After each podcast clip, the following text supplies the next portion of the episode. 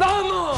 ¡Vamos! ¡Vamos los tíos! ¡Vamos los tíos! Iba yo por los pasillos, llamaba a la puerta, iba a la puerta y hacía, ¡Vamos los tíos arriba! ¡Arriba los tíos! ¡Quiero a los tíos con sangre! ¡Con sangre en los ojos los quiero! ¡Con sangre en los ojos! ¡Y el cuchillo aquí! ¡El cuchillo aquí en la boca! Muy buenas a todos, una vez más, un viernes nuevo de aleatoriedad aquí en The Random Kitchen y como ya es usual, está conmigo una vez más Francis Calix.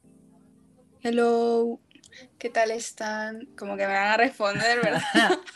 Díganme cómo están. Díganme cómo están.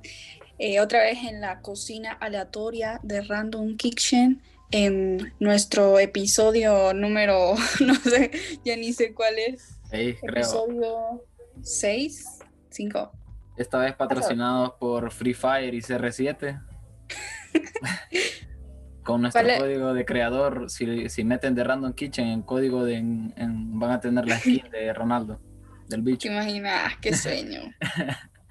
Sin haber jugado Free Fire nunca. ¿O sí lo has jugado? No, no, gracias a Dios, no.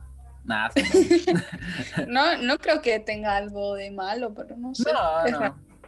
No, Dentro- a mí lo que no me gusta son los juegos así en primera persona. Ah, fíjate que me he fijado que varias gente tipo tiene como ese. Como esa onda que no le gustan los, los, los juegos en primero. Chivo, siento que me es más difícil. Hace poco vi, hace poco vi que te estabas pasando el Resident Evil 4. Ah, sí, le di fin con, con Derek. Juegaco, juegaco, pero espectacular. Y, y eso que yo soy una manca, ¿verdad? Pero no sé. Creo que el- lo que nos ayudó es que como que ya lo había jugado, entonces ya estaban Ah. todas las armas. Yo tengo problemas. eh, hay una cosa del Resident Evil 4 que es como problemático. O sea, uno de los problemas para, por ejemplo, para las personas que empiezan a jugar es controlar lo de la cámara, ¿verdad? Que, que está como Ah, invertido sí. a veces. Lo- el otro día estaba, pero hay otra cámara peor y es la de este juego de, ¿cómo se llama? God of War. El God of War, ajá. Eh, no me gusta la cámara esa onda. Y que eso está desde arriba, ¿verdad? No es. Qué horrible, vos, qué horrible. eh, el último, Francis, el último que salió sí está como en tercera persona, pero desde el, desde el hombro, una cámara desde el hombro, o sea, no, como la del Resident 4, digamos. Ah, ahí, pero, hay, pero es que no sé si el juego ya es viejito o algo así, porque también e- este juego de Silent Hill tiene una cámara bien Sí, extraña. sí. El manejo de la cámara bien Sí. extraño. Hay un, bueno, tampoco es que sea experto en videojuegos, he, he visto más, más que, más que todo videos de prensa de videojuegos que realmente he jugado, creo que he visto más, más periodismo de videojuegos que de lo que he jugado. Pero sí he visto que, por Más ejemplo, de los, jugando. Sí, sí. De los, de los Silent Hill, creo que como es de, una generación más o menos viejita, creo que el 1 y el 2, creo que son más o menos viejitos, tienen, tienen junto a Resident Evil 1, 2 y 3 una, digamos, una técnica de, de- controles que le llamaban controles tanque, digamos, que, que era como súper extraño el movimiento, para moverte tenías que dar una vuelta y de ahí caminar, era bien raro. Sí, súper raro. Y del, del, pero el Resident Evil 4, hay una onda que sí me daba ansiedad a mí del de Resident Evil 4 y era que, cuan- que no podías apuntar en movimiento. Que una vez que apuntas el personaje se bloquea y no puedes, no puedes caminar. Ajá. Eso sí me daba O- miedo. Lo que a mí también no me gusta del Resident es que es bien lento para cargar. Mm. sí, eso es cierto, es cierto. Para recargar te tardas Sí, un año sí. y ya te mataron mientras haces. Correcto. O sea, pero si vos lo pones en la vida real, es como igual no te va a tardar un poquito, ¿verdad? sí, sí. Te están atacando zombies y vos, no, espérense. Sí, espérense que estoy recargando ahorita. El. El. Espera, que me está, aquí me está mandando mensajes. Se escucha que me está mandando mensajes de WhatsApp ahorita. Perdón, tengo No. el WhatsApp abierto. Bueno, me, interrumpió eso que me acaban de mandar un mensaje de WhatsApp. Eh, el asunto es que, que con el Resident 4 había partes en las que de verdad daba miedo. Hay una escena en la que, bueno, no escena, hay una parte del mapa en la que aparecen unos como unos monstruos, digamos, que no, que no aparecieron hasta esa etapa del juego, que eran lo- los regeneradores. Mm, ¿Lo has visto eso? Que son como los que hacen, y, y que hacen un ruido como de, como respirando fuerte, horrible. No, no sé, no, no sé Fran, cuál es. Son estos los que si les disparas normal no puedes matarlos, sino que tenés que conseguir una mira como tipo de calor, que, que detecta el calor y tenés que matar unos bichitos que tienen. No, no me acuerdo. Pucha, Francia. Ya me No, dejaste. bichito. Sí, me dejaste en vista ahorita. Bueno, está bien, pues. Em, Pero no es como que le sale, le sale algo de la cabeza. Mm. Ah, están esos, sí, están esos. Que hay algunos zombies que una vez que le, le explotas la cabeza, de repente le sale un monstruo ese. Yo lo que te digo son unos como medio altos, que a veces le salen pinchos incluso. Mm. Y que no los puedes ver, como algo así, no sé, como que te nublan. No, creo que no estamos hablando del mismo juego. No sé. Ay, No. pero- Espérate, yo no sé cuál fue el que jugué, si el 3 o... No, espérate. Pero es que el 3... ¿Cuál es? Nada, es que hay un montón, un montón, un montón de juegos de Resident. Sí, pero el Y 4 es yo no sé cuál... No sé cuál fue el que jugué realmente. Ah, bueno. Eh, yo no me acuerdo. Mira que- Salía- y- y Yo solo me acuerdo que jugaba con una... Con, con, con el personaje de Sheva. Y no sé. No, estamos, estamos, mira que estuvimos como cinco minutos hablando, según los dos, del mismo juego y de repente es como, no, no, realmente no, estamos hablando de cosas muy distintas. No, no era el mismo. Es que el que yo jugué era como que estaba en un, en un pueblo, yo no sé, y los Ajá. zombies tenían fuerza. O sea, no eran como zombies porque usaban armas, Ah, solo no, estaban infectados. pero ¿qué tipo de arma? Y, y armas, o sea, machetes, cualquier cantidad de cosas. Que en las, en las primeras partes es como que vos llegas al pueblo ajá. y de pronto ves que sale un montón de gente corriendo. Es que no sé, bien raro. Escucha, sí, pero acabas de jugarlo, como no te acuerdas muy bien. Es que ya te digo que soy una manca. Bueno, cerrando temática mm, modo gamer. Gamer, te fijas la gente que tipo dice las palabras. Me, me pasa que las palabras en inglés solo decirlas como se escriben, fíjate, no solo ponerle mucho tonalidad, dicción estadounidense. Sí, de hecho, es- ese sería más bien nuestro acento, porque, porque, o sea, si vos te fijas, el inglés de los españoles, por ejemplo, es bien leído, súper leído. Sí, como está escrito, lo dicen. Como nosotros, nosotros diríamos como Resident Evil, pero ellos dirían Resident Evil. Ajá, correcto, sí, sí. Y hay ciertas Entonces- cositas que, hay cositas que sí las digo medio pronunciadas ahí. ¿Sabes? Haciendo el intento. Pero yo, yo creo que más bien suena un poco más raro, como que, como que forzar tus palabras Sí, sí. a decirlas como, no sé. ¿Sabes O sea, quién? sí se comprende que a medida que vos vayas aprendiendo inglés y que Ujú. y si lo querés hablar con otras personas, vas a tener que, que, que saber cómo pronunciarla, ¿verdad? Para que no se equivoquen. Pero no sé por qué hay gente que se mete bastante a rollo cuando incluso Sí. hay gringos, por ejemplo, que, que a- quieren aprender a hablar español y no ni siquiera hacen el esfuerzo de... Es- Yo de creo que es más difícil, creo que es más difícil incluso para, para un estadounidense aprender español que para un latino aprender Ujú. inglés. Pero, Ujú. pero ay, ay, es que ahorita que dijiste eso, hay alguien que yo no soporto, fíjate. O sea, de- desde que vi ese video ya no, no, no, no, puedo- no la soporto cuando la veo. Y es la, la chava esta, no sé ni de dónde es ni quién es, que tiene un video de, no se dice McDonald's, se dice McDonald's. ¡Ay, Dios Pero mío! yo, yo creo que ella lo hizo por fregar. Dame paciencia. No, eh, lo hace en serio, o O sea. no, ella- o no sé, no sé si el primer video fue en serio y luego ella empezó a hacer broma con eso, porque no creo Se que alguien, un poco en meme, que alguien- ¿verdad? Pero no no, creo yo, que alguien lo haga en, en realidad. yo creo que sí. Y, y hace poco aquí en- se prendió un poco el Twitter Honduras, ajá. porque, porque yo no sé qué pasó, no, no, no sé muy bien qué pasó, pero como que una chava habla bastante spanglish y no sé por qué eso lo ponen también como algo white Duran. E- Eso sí no me parece, no sé. o sea, cada quien habla como se le dé la gana, al final de cuentas. El punto es que se estaban riendo de, de esta chava porque habla mucho español. Ah, eh, no es una chava que de repente como que dijo, dijo que iba como a hacer una review de un jugo o algo así, y el jugo lo mencionó. Ajá. El nombre como sí, o sea, no he visto el video, pero sí sé que tiene sí, yo que creo ver que lo he visto. Sí, Del sí. Valle, patrocínanos. Yo, yo es que mira, yo creo que la chava esta de, de- de los videos este de no se dice, ah, sino que se dice, eh, creo que sí los hace en serio. Mi punto es, realmente creo que el fin de quizá de esos videos, o me parecería que el objetivo es que supuestamente como que vos aprendes inglés, pero realmente yo creo que porque te digan que una palabra no se pronuncia así, sino que se dice así, o sea, no aprendes inglés. El inglés no, no es No. totalmente aprender a pronunciar cosas, o sea, tiene que ver con conjugar, con Sí, con, sí. con armar bien cómo van los adjetivos y todo ese tipo de cosas. Realmente no ayuda en nada que vengas y me digas que no se dice McDonald's, sino que se dice McDonald's. Entonces, a mí ese es el punto que siempre tuve en contra de ellos. O sea, nadie aprende inglés, nadie aprende inglés diciéndote cómo se pronuncia. Aprendes inglés, o sea, Ajá. aprendiendo a escribir y hablarlo.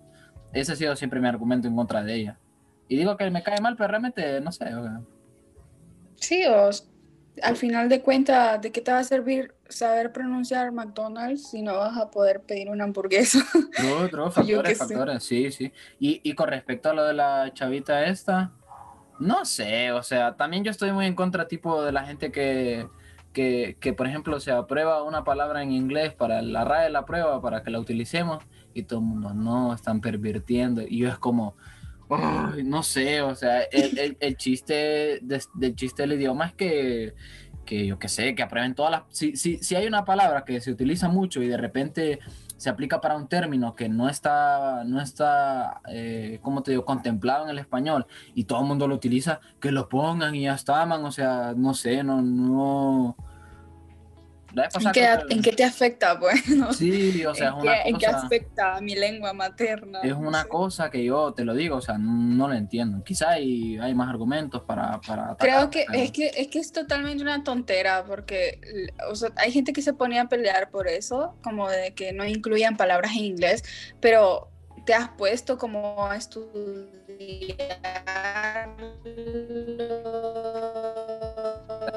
Sí, te modo cyber ahorita, Fran. las lenguas de, por ejemplo, de las etnias de Honduras, ¿no? ¿Verdad? No, Sí. no le debe rescatar el idioma porque no es contradictorio, pero es la que cada quien puede hablar como se le dé la gana. Sí, honestamente creo que la lucha de clases, supongo.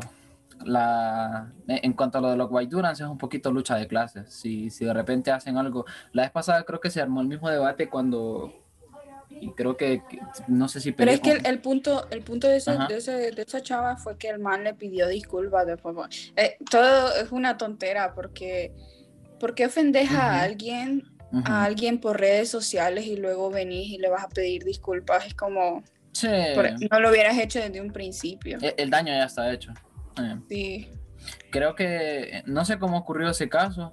No, a mí realmente lo miré el video y no sé, tampoco no hizo nada malo. Creo que hay cosas más graves. eh, en el término White Duran, creo que hay cosas mucho más graves que han hecho y que quizás sí podrían señalarse, digamos. Pero no sé, o sea, que hablo de un jugo y ya está, pues, y puede hablar como quiera, la verdad. A mí, eh, no sé, debería dar igual. No tengo Es ninguna que, opinión al no respecto, porque me- no sé, tampoco. Siento que, siento que es- esta nueva década viene un poco potente en, en muchos cambios culturales. Sí, sí, en eso es tantas cierto. cosas que como cambios también en la moral, como de qué es lo bueno, qué es lo malo. Se- no sé, viene bien raro. Que eso es otra cosa que también, o sea, tenemos que ser conscientes de que somos un poquito producto de la globalización y que, y que una palabra que se invente en, yo qué sé, en Canadá o Europa, es muy probable que si hace, si hace famosa termine llegando aquí, la terminamos, terminamos utilizando en nuestro, en nuestro vocabulario. Tampoco tenemos que hacernos aquí como los, no sé, los conservadores de nuestro idioma, de nuestra lengua, porque, no sé, la vez pasada... Es que en, en sí el español es como, como, no sé cómo decirlo, como el español tiene frases del latín, del Sí. griego, Correcto. yo qué sé, de cualquier cantidad de cosas. Árabe creo que también, no sé si tiene algo Hemos creo que ha tomado parte de lo árabe. Sí, y al final, o sea, y si nos ponemos tan quisquillosos, al final yo creo que mm, tan, tan idioma, o sea, de la gente de aquí, de, de Latinoamérica, no es, porque antes de que llegaran los españoles, nosotros teníamos nuestras bueno, digo nosotros por, mm. por decir, eh, teníamos. ¿Cuántos años naciste? de, repente soy, de repente soy maya ¿ya? y he estado en la tierra vigilando la actitud de los demás y si alguien hace algo malo lo voy a, voy a destruir el mundo. Así es, yo fui el que retrasé el apocalipsis de 2012, hice mal el calendario y realmente hasta dentro de cuatro décadas el fin del mundo. Pero sí, o sea, hace poco recuerdo que hubo también como una, un relajo en Twitter porque mm, los seniors de las escuelas privadas tuvieron, siempre tienen, creo que anualmente, este rollo de, de hacer...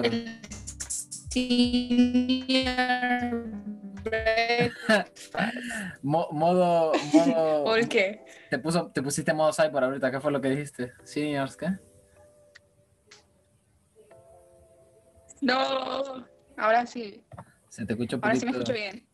Eh, un poquito mm, distorsionado, no distorsionado, pero como con interferencia. A ver, ahora. Ahora sí, ahora sí. bueno, como decía, que tenía el, break, el senior breakfast. Senior breakfast. Eh, no, el, el, relajo este era respecto a, la, a lo de los como desfiles que hacen cuando se gradúan. Ajá. Que es que, mira, y, aquí yo creo que se. Recuerdo que cuando ocurrió ese relajo, yo escribí eso más o menos. Y, y, es que es pura lucha de clases, o sea, claramente para, para mí y para vos, quizá que estuvimos en un colegio público, de repente salir montado en un carro celebrando que pasaste, que saliste del colegio es un poquito. Como activo. Es que, salieron, Sí, es que esa gente hace eso. Es que da risa. es que, sí, o sea, yo, lo, que, lo que digo es ir montado en una paila, que, o en un carro que, que, pasaste de un curso a otro es un poquito, o que pasaste, saliste del colegio. Es, es raro, pues, o sea, pero no, no, es, no es nada malo per se, o sea, eh, claramente dentro de nuestro... Sí, o sea, claramente de nuestro ámbito, o sea, de nuestra visión del mundo, nuestro contexto, y que estuvimos en un colegio público en el que, yo qué sé... Eh, mm, Vamos a salir en un bus, sí, o sea, urbano. Sí, o sea, para nosotros es raro. Para mí lo normal era que, yo qué sé, que alguien en el colegio se peleara con otro y amenazara con que iba a matar a su familia, o de repente, o como que te voy a buscar, o yo qué sé, cosas así. E, eso era un poquito la normalidad pero... Latinoamérica, Latinoamérica High School. sí, sí. no, realmente mi colegio tampoco fue tan clavo, pero sí ocurrían cosas que yo sé que jamás van a ocurrir en un colegio bilingüe, en una, o digamos en una privada. Pero no sé, o sea, tampoco... Por eso, por eso digo yo, o sea, si nosotros lo miramos con nuestra visión del mundo y nuestro contexto, obviamente nos va a parecer quizás ridículo, que yo que sé, chistoso. Al final es su dinero y pueden hacer lo, que quieran. No tiene absolutamente nada malo. Ahora, hubo una, hubo, hubo, creo que todo depende también de los contextos y creo que hubo un colegio que decidió hacer, siempre ah, en media horita en el contexto de la pandemia, decidieron hacer el desfile.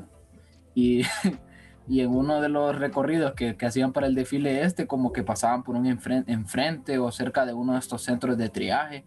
Y uf, es un poquito, un poquito distópico que de repente la gente esté haciendo fila porque estamos en una situación realmente complicada y que pasen, yo qué sé, 20 carros con, con gente celebrando que, que, va a pasar de años. Un poquito, un poquito cyberpunk, un poquito distópico sí que es.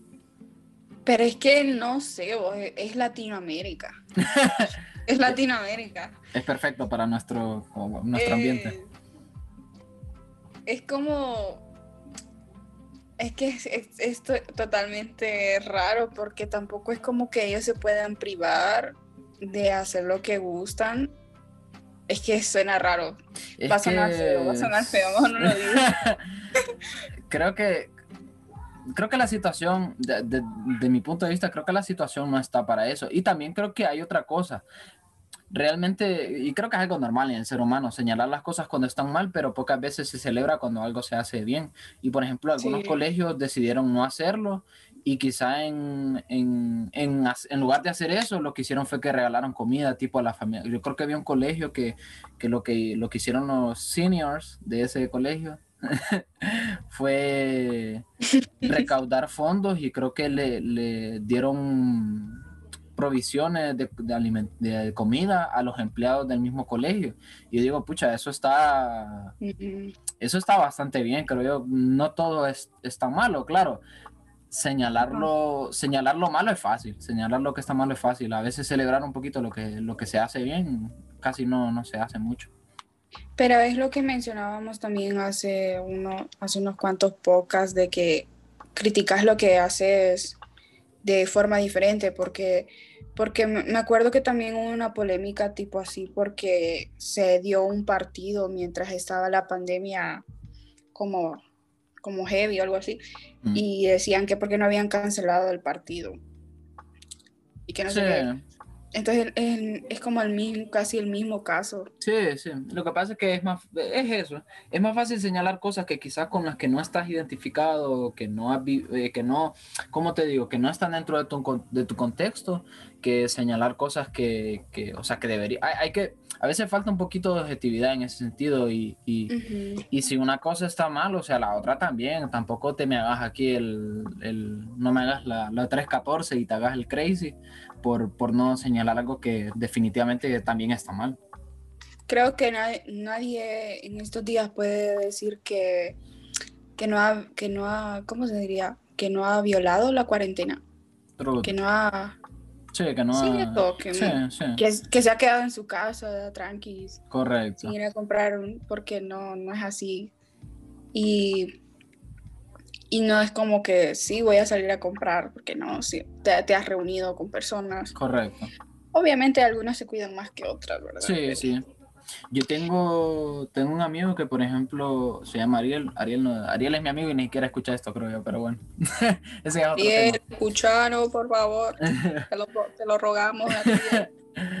eh, como siempre, aquí hago espacio. Agradecemos a todas las personas que nos siguen escuchando. La verdad que es un, qué, es un honor que qué nos corazón. Escuchen. Sí, qué dedicación para escucharnos por, durante tanto tiempo. eh, pues el asunto es que, por ejemplo, él, eh, o sea, es muy cuidadoso. Fíjate que eso sí me he fijado y creo que al final se contagia un poquito el, qué, qué mejor palabra que utilizar, va, se contagia. Eh, se contagia un poquito. Se contagia, o sea, me refiero a que uno termina agarrando esas mismas costumbres de ser cuidadoso, pues, porque fíjate que él camina siempre con un bote como en aerosol, con, uh -huh. de alcohol con agua. Tipo de alcohol con agua. Sí. y a dónde va o sea y a dónde va eh, le, por ejemplo yo cuando llego a la casa de él me ro, siempre ro, me rocía todo de, de, del coso ese. Eh, sale de la casa. Te pone un poco robótica Francia. Sí eh, siempre siempre camina con el botecito este a donde anda anda echando o sea creo que se, se puede ser cuidadoso y, y, y, y, hay que ser un poquito conscientes también. O sea, hay gente que sigue muriendo todavía y la verdad es bastante, bastante lamentable. Pasó algo ahorita, fíjate, así como anécdota. Para una clase uh -huh. me tocaba hacer una entrevista y, y mi papá tiene contacto, digamos, con, no sé si te diste cuenta de un pastor que murió hace poco.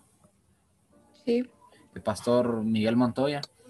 Y y creo que para la, para la entrevista esta, como de la, la, iglesia que él pastoreaba, utilizan, tienen un, apoyan un ministerio que se llama Teen Challenge, que está aquí en Honduras, creo que sea como, digamos, administradora de ese proyecto aquí en Honduras, y tienen uno que se llama Casa Hogar Seat, que es como, bueno, no, no que es como, es un, es un orfanato. Y -huh. Y o sea, realmente, fíjate que lo, lo, pensaba porque él hace poco murió, Mario, murió de COVID-19 y, y, lo pensaba y pucha, qué triste porque realmente no, es, no era solo que es una persona, un pastor, digamos, eh, realmente era una persona que, que quizá de un líder útil para la sociedad. No digo que todo lo hiciera él dentro de la, pero definitivamente ese tipo de horas necesitan a una persona que esté al frente y realmente creo que de lo que pude captar yo en esa entrevista, una persona muy honesta, muy humilde, honestamente yo creo que también ocurrió ahí que me, me, me, cerró la boca. Yo, yo tenía otras perspectivas acerca de cómo iba a ser él y tenía un prejuicio, digamos, y realmente fue alguien que me cerró la boca, pero de una forma bastante, bastante interesante y muy humilde, muy humilde y la verdad que la, lamentable, fíjate. Entonces, Sí. esto lo cuenta a modo de que seamos, seamos responsables. Desde de, de- de Random Kitchen queremos compartir un mensaje de responsabilidad y, y sí, de responsabilidad, digamos, a que, a que piensen en las personas. Campaña. Campaña publicitaria.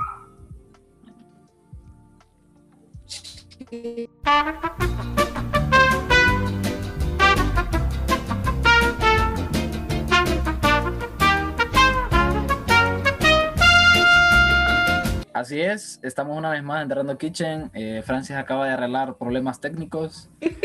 Actualizamos los drivers. Ay, perdón, gente, si nos escuchan, qué pena, pero tengo internet de claro. No ayuda mucho que se diga. Sí. Eh, ya se me olvidó que estaba diciendo.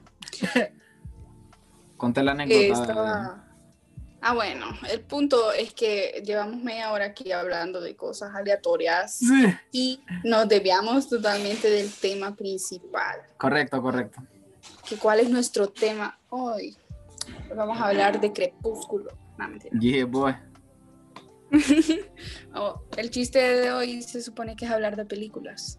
True, true. No sé cómo entramos en, en unos temas tan extraños. Nada, simplemente, simplemente aleatorio, Francis. Simplemente somos randoms. Soy muy random, la verdad. Eh, Ajá. te- te- espérate que ahorita, ahorita yo me reí como así como... Pero te has fijado que como que los jóvenes de hoy en día Ah, Tenemos-. Ah, tenemos risas, tenemos risas nasales, como, como que te reís con la nariz. eh, está la típica, la, la que sí he identificado en mi persona, la típica es cuando algo te causa gracia, pero no la suficiente para reírte, y, y haces el resoplido con la nariz de... No sé, escucha. La risa nasal. La risita Parece nasal que estás inhalando mocos ahí. Tengo mocos. Mocosidad. Sí, esa la he identificado. Ya rato estábamos hablando de, de las luchas sociales y se Ajá. me vino a la mente, ahí quería introducir esta película, pero dije, no, mejor de- esperamos que fluya. pero estábamos hablando de las luchas sociales y, y qué mejor película para relatar esto que Parasite. Pa actor, peliculón, peliculón. Que estábamos hablando de, bueno, estabas diciendo lo de eso, de que estaban celebrando en medio de la tragedia, básicamente. Ah, true, true. Entonces, es como aquí ves, es esta película te representa, si no la han visto, ¿cómo no la van a haber visto, amigos? ¿Cómo? No lo entiendo. Bueno, pero esta película representa esa parte de que hay gente pobre y hay gente rica, pero no es como que la gente rica tenga la culpa de que los demás sean pobres. Ujú. Suena un poco raro, Tipo pero sí, entiendo. Sí. O No sé, es como puede que Sí. haya gente rica que, que sea buena Correcto, sí, estoy de acuerdo. y no tiene la culpa de los problemas. Estoy correcto, De los estoy de acuerdo, estoy, estoy correcto, estoy de acuerdo. Y otra cosa es que tampoco es como que los pobres tengan la culpa de ser pobres. True. O no sé, es, es raro. Está Es raro. esta. Se ha hecho famosa esta cultura como la cultura del esfuerzo, que es como si te esforzas lo suficiente vas a, vas a triunfar en la vida. Y si no triunfas, si no tienes éxito, que también otra cosa que, que está como anexada o, o- o- o es lo como que está normalmente reconocido como éxito, es que tengas mucho dinero, que tengas una casa, que tengas un carro y de repente... mm, Este, ¿Qué es, es eso. Sí. ¿Qué es el éxito? El éxito es, no sé, que Gaxu logre la felicidad. Sí, no, si algún día se logra eso, vamos a, vamos a ser felices, vamos a sentirnos exitosos. Creo que, que realmente Parasite es un peliculón, pero un peliculón. Creo que es una de esas películas que, que, que, mm, no sé si me estaré emocionando mucho, pero creo que eso es una, una de esas pocas, unas películas que viene de vez en cuando y cambia un poquito, digamos, el, el, el cine, digamos, o que una película de época, digamos. Yo creo que Parasite va a ser recordada como, no sé, como una de las grandes películas por mucho tiempo. Y, realmente es eso, creo yo, porque está esta visión, ¿verdad? La que decías vos de las familias ricas y las familias pobres y, y te pone como en perspectiva eso, ¿verdad? La, y entra como lo de la lucha de clases que les avisaba y que les decía hace poco, lo de la lucha de clases. Y realmente la gente, uno sabe que la gente rica no es mala en la película, o sea, no, no es mala, simplemente entró a una parte, digamos, del sistema este que, que en el que la gente rica, digamos, tiene sus privilegios y, y la gente pobre, no sé, no, no, tiene acceso, digamos, a la educación y, y, es muy buena. Creo que en Parasite se encuentran varias cosas, tipo a veces hay comedia, hay mucha tensión, uh -huh. eh, drama. Esa película ganó como una de las mejores, ¿verdad? Sí, no? ganó mejor, a mejor película, ganó mejor guion y mejor director, creo incluso. O sea, los tres premios top del, de los Oscars lo ganó. Uh -huh.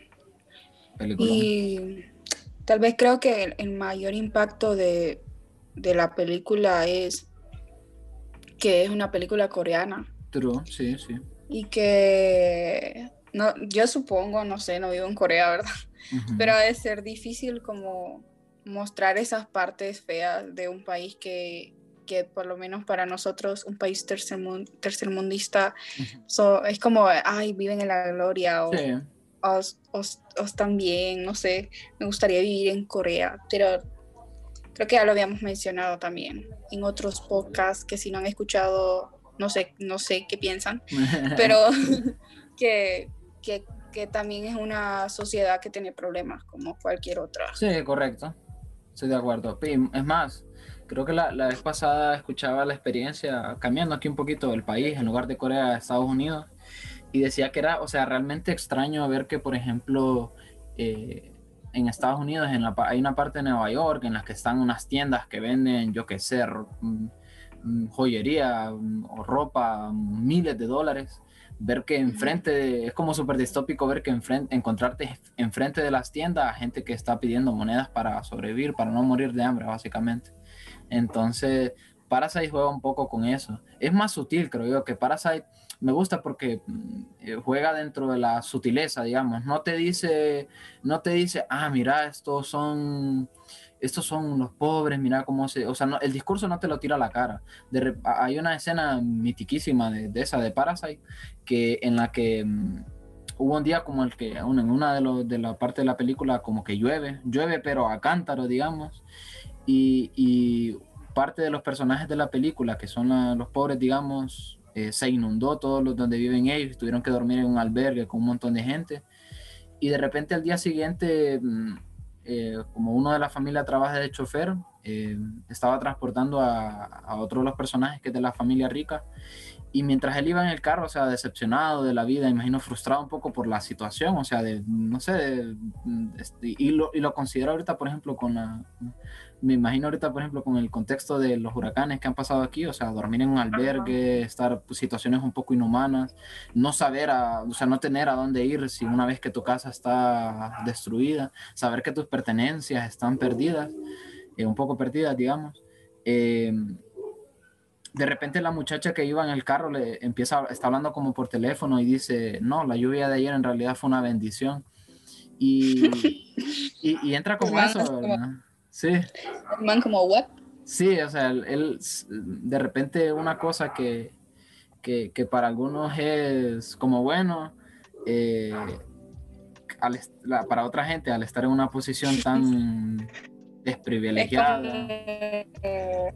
Es como, uh -huh. es como acá en Honduras cuando pasó lo de lo de ETA y uh -huh. IOTA que estaban diciendo no se preocupen, lo, lo material se recupera. Correcto, sí, sí, es fácil decirlo desde la... Oh, sí, pero ¿cuánto le va a costar a esa persona más de lo que le costó Correcto. construir su casa? Sí. No es como para... Siento que es mejor no decir nada, solo ayudar en lo que puedas. Correcto. Sí, pero, pero- Y volvemos a lo mismo, de que, de que volvemos a lo mismo de que al final de cuentas un montón de gente va a celebrar la Navidad en medio, en Sí, medio de, sí. Y de que realmente otra per- de que otras personas están en crisis. Y creo que es un poco lo que decía vos, que realmente tal vez, no, o sea, la gente no lo hace en un, en un, En un en mal un- plan. en un mal plan, o sea, no lo hacen como diciendo, ah, miren, estos pobres no pueden celebrar la Navidad, o sea, yo soy consciente de eso, que no lo hacen. Quizá a veces el, el asunto es ese como, ah, no sé.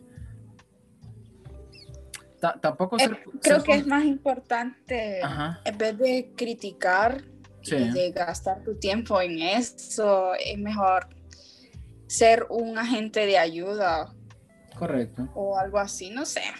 Sí, sí, no, Yo voy en, definitivamente. en camino de que busquemos la paz, de que dejemos a los demás vivir, Sí, sí, sí, no, definitivamente. Creo que también estoy de acuerdo. pero también no vamos a ponernos aquí de que hay cosas que no, que tipo así como influencer de, ay, no hay que mostrar lo malo porque mis, mis redes sociales son para lo positivo. Ah, eso sí, ay, no, no nos vamos a poner en plan. No, así, no, ¿verdad? no, no. A- La, la realidad y las cosas como son. Y creo que a la gente quizás le falta un poquito de conciencia y cree que porque señalar algo malo, no sé. No sé, o sea, hay que, la, la realidad es la que es y porque no lo enseñes no significa que va a dejar de existir. Ujú. Ah, esa gente a mí me pone muy nervioso. Que mostrando cosas Te, te pusiste en modo cyborg, Francis, una vez más. Este es el programa más accidentado, creo.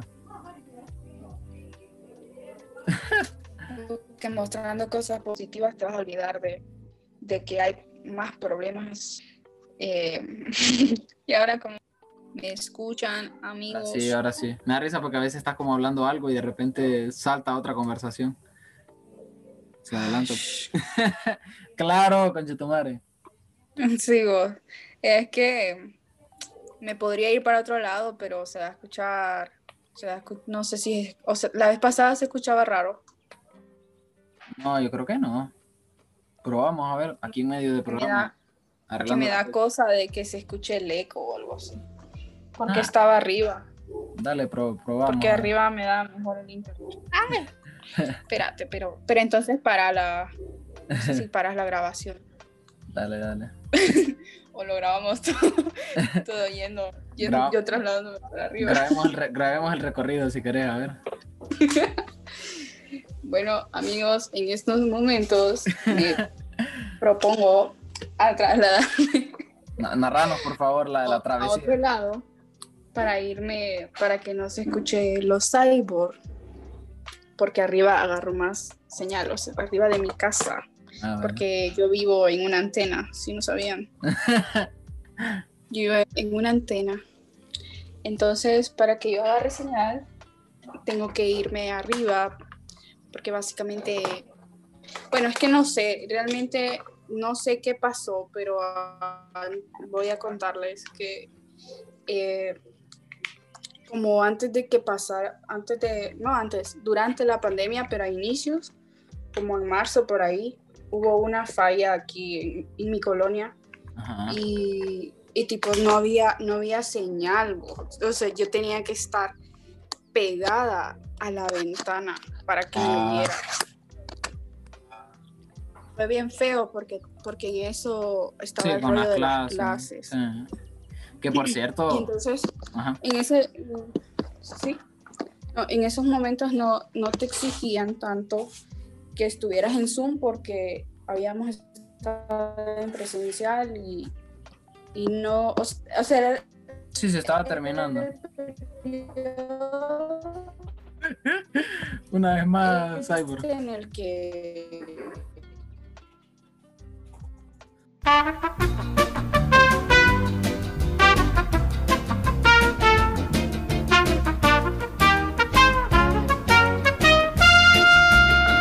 Oli, ya volví. Eh, ya creo que se quitó el problema de los cyborgs. No sé. Sí, ya, ya, ya estamos bien. una disculpa por estos problemas, pero pues vivimos en, Honduras. Y claro, no, no, ayuda en nada. ¿Por qué no ponen más antenas? Yo qué sé. no, no sé si así funciona la comunicación, Francis. Al poner más antenas hay más señal, pero como solución podría estar no ahí. Sé. Bueno, no va a dar cáncer, pero vamos a tener... Eh, por un buen internet, la verdad que vale la pena, creo. Dejaríamos que, que te pegue cáncer para tener mayor conectividad. Mm. Pregunta difícil. No, bebo, no, no. y yo, yo por dentro. Hmm. Dentable. Hmm. Evo, tipo, tipo los. Tipo los. ¿Cómo se llaman? Los, los que caminan en Minecraft, los ah. comerciantes. Sí, sí, sí, sí. Que te ofrecen un pan por dos esmeraldas, como, ¿qué te pasa? no tiene mucho de economía, la verdad. ¿Quién sos? Claro, sos. Que me quiere dar cáncer. por buena, por buen dar cáncer en cambio de conectividad. Aquí creo que es que la forma de conexión que creo que en nuestro, de aquí que llegue la fibra óptica y otros tipos de tecnologías aquí. Y también, también es eh, mucha gente conectada, creo. Sí, es que por eso mismo, el tipo de conectividad que se utiliza, sí, es... el problema empezó desde, ese, desde la cuarentena, de que, de que hay mucha gente conectada. Creo que según, creo que mi papá me explicaba un poco y, y, no sé si es como que agarran un tipo, una velocidad de internet y como que de ahí se empieza a dividir para varias casas y como el problema creo que es ese, no sé. Eh, pongan vivo las de claro, o sea, ya estamos en 2020, o sea, ya no, no, no, debería. Incluso hay colonias en las que ni siquiera, a las que ni siquiera llega el internet. O sea, las personas no pueden tener internet porque mm. no tienen, no sé qué pasa, pero no llega. O sea, las compañías no llegan. Entiendo. Es un rollo estructural y cualquier cantidad de cosas. Bueno, después de las múltiples desviaciones. Ahora que Parasite, sí, peliculón. Bueno, Parasite, peliculón. Ahora, eh, hay bastante conflicto como que en las personas al, determinar qué película es buena y qué película es mala. Pero yo creo que más que, más que, más allá de que de la trama, cuando cuando te querés meter como al rollo de ver una película, también te fijas en otros aspectos como como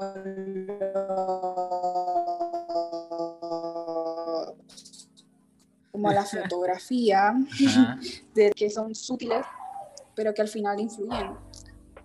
Espérame, Francis, espérame, Francis, que te habías puesto un poquito... Modo cyborg otra vez. Sí, un poquito. Dale, oíme, oíme, ¿qué le pasa a esto? No, y estamos. todo, está tentando para que no haya un buen programa. ¿eh? Bueno, ¿qué más podríamos esperar? La mediocridad nos persigue. sí, sí, sí. Así es, claro, está conspirando para que ustedes no puedan escuchar bien ese programa. Así es. Que somos aquí el perro amarillo. Sí. De repente el gobierno escuchando los podcasts a ver qué decimos que de malo. Otra vez conspirando contra nosotros para que no revelemos los secretos. Sí, sí, sí. Dale. Bueno. Ajá. Lo que decía, que más allá de ver una película por su fachada, hay que ver el interior de la película. o sea, no sé. Eh, supongo que hay gente que, que sí le importa como la trama. No sé cómo explicarlo, no, sé cómo explicarlo. O sea, la trama es importante. Sí. Sí. Pero es como a la vez un conjunto de cosas que hacen que una película sea buena, no solo la trama. de acuerdo, estoy de acuerdo. Y lo que mencionaba, que es importante la fotografía, las tomas, las locaciones, las actuaciones, la musicalización de la película, que son como detallitos que, que están ahí, pero como que no los notas, pero eso te hace que la película la sientas como buena. no solo por la trama. Correcto. O a veces hay películas que tienen, que tienen todo, e, todo eso, como la fotografía, la música y todo, lo tienen bien, pero la trama es una caca. Que creo que es lo que pasa con las películas de Netflix, como las juveniles más que todo. ¿Qué opinas vos De, de, las, de las películas juveniles? Uf, es que también te he de decir que no, no, realmente creo que no he visto muchas. O sea, no, no sé si podría dar una opinión tan extendida. Ah. Eh, me he visto los Juegos del Hambre. Creo que no todas, creo que me he visto dos quizá. Bueno, solo son tres, creo yo. Creo que la última fue la que no miré. Eh, Maze Runner. Eh, ah, hace poco miré Yo antes de ti. No sé si se consideraría. Creo que quizás sí es una película. Bueno, es un poco comedia ah. romántica, creo. Eh, no sé, fíjate que. No sé, no, no, no son películas. me metiste buen rato aquí. No, creo que no son películas malas. Porque eso yo creo que ya también entra un poquito la subjetividad y, y yo podría decir que sí, son malas, pero también quiero eh, anexarlo a lo que estabas diciendo vos acerca de que las películas quizá abrían un poquito por varias cosas. Y ahí para mí hay una importante que realmente hay, hay gente que considera que, que, que, una película es buena a veces o en unos aspectos porque es muy profunda. Porque, ah, Dios mío, el existencialismo y todas estas cosas. Y yo considero que no necesariamente, sin ir muy lejos, un ejemplo que yo siempre pongo es Mad Max, Furia en la carretera no sé si la has visto esa. Sí, sí, la he visto. E, es una película que es una locura de acción, pero pura acción. O sea, yo creo que tranquilamente es una de las mejores películas de acción de la historia, creo yo. Y, y realmente no tiene nada así como profundo y no sé qué. O sea, es súper entretenida, muy bien hecha. Las escenas de acción creo que incluso, creo que hace un tiempo salió eso, que, que, que el 90% de las escenas de acción se hicieron en realidad, o sea, no, hay muy poco de, de, efectos de, de, computadora o efectos técnicos y, y, no, y, para, y no por eso considero que es menos película que yo que sé, que Parasite. Creo que cada una en su aspecto cumple una función, te quiere dar, cada una te quiere dar una cosa distinta. Mad Max te quiere dar la mejor película de acción de, de, las mejores películas de acción que se haya hecho nunca y quizá Parasite te quiere hablar un poquito acerca de cómo es la palabra, cómo es la sociedad y, y, explicar el contexto un poquito de la sociedad coreana, creo. Es que también que, que no, no puedes comparar dos películas de diferentes géneros. Correcto. También lo mencionábamos en el anime. Que sí, sí. No te vas a poner a comparar eh, por ejemplo, ¿qué? Evangelion con, con Werther, porque no, no, es el mismo género. Son diferentes historias. Y, esos autores cuentan sus cosas de formas muy distintas y eh, hablan de temas muy distintos. Entonces, a, mí eso de criticar una película porque si es, no sé, que si es juvenil y que, ah, no sé qué.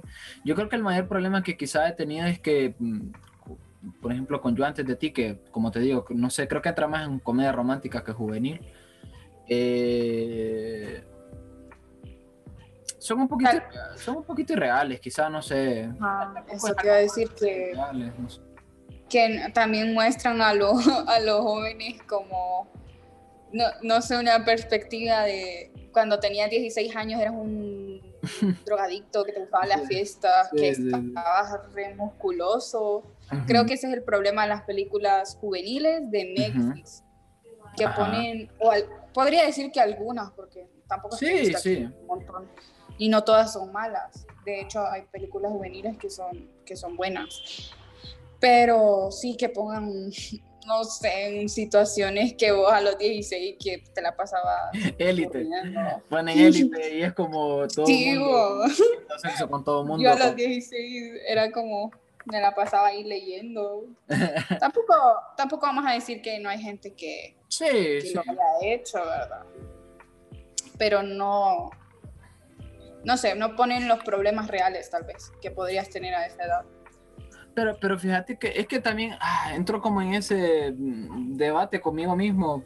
Quiero que, no sé, a veces, porque ah, se juntan varias cosas y, y- y yo qué sé, por ejemplo, con Élite. Eh, eh, de lo que yo no la he visto, pero de lo que he escuchado, o sea, sí, es súper irreal y que ponen las situaciones que no sé qué, pero yo creo que el problema es cuando, cuando, el problema para mí sería si Élite te, te quisiera vender otra cosa que no es.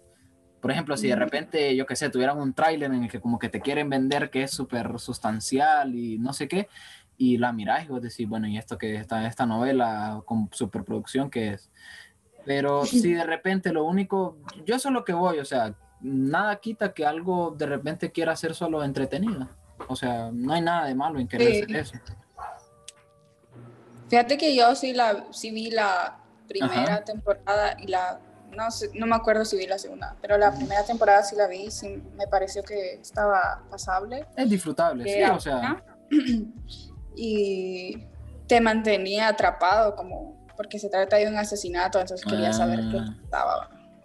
Bueno, Y creo que- que ya lo habíamos hablado anteriormente también. Ajá. en otras ocasiones que, que puede haber producciones de cualquier tipo, películas, anime, libros, Ujú. lo que sea, que son malas, pero, pero es como que a vos te gusta. Sí, sí, estoy de acuerdo. Y no está mal que te guste. De, de Y repente, era que yo te había mencionado una vez que me gustaba Crepúsculo, pero las películas. Ajá. Y yo puedo aceptar que la película es malísima, que ni siquiera se adapta al libro, que yo qué sé, que, que es tonta, pero a mí me gusta. o sí, sea, sí. Y aceptar eso, pues, de que hay cosas que, que son malas, pero vos te gusta y no, no estás afectando a nadie. no sé qué, si te gusta élite, si te gusta, qué sé yo, tres metros sobre el cielo, es tu rollo. pues.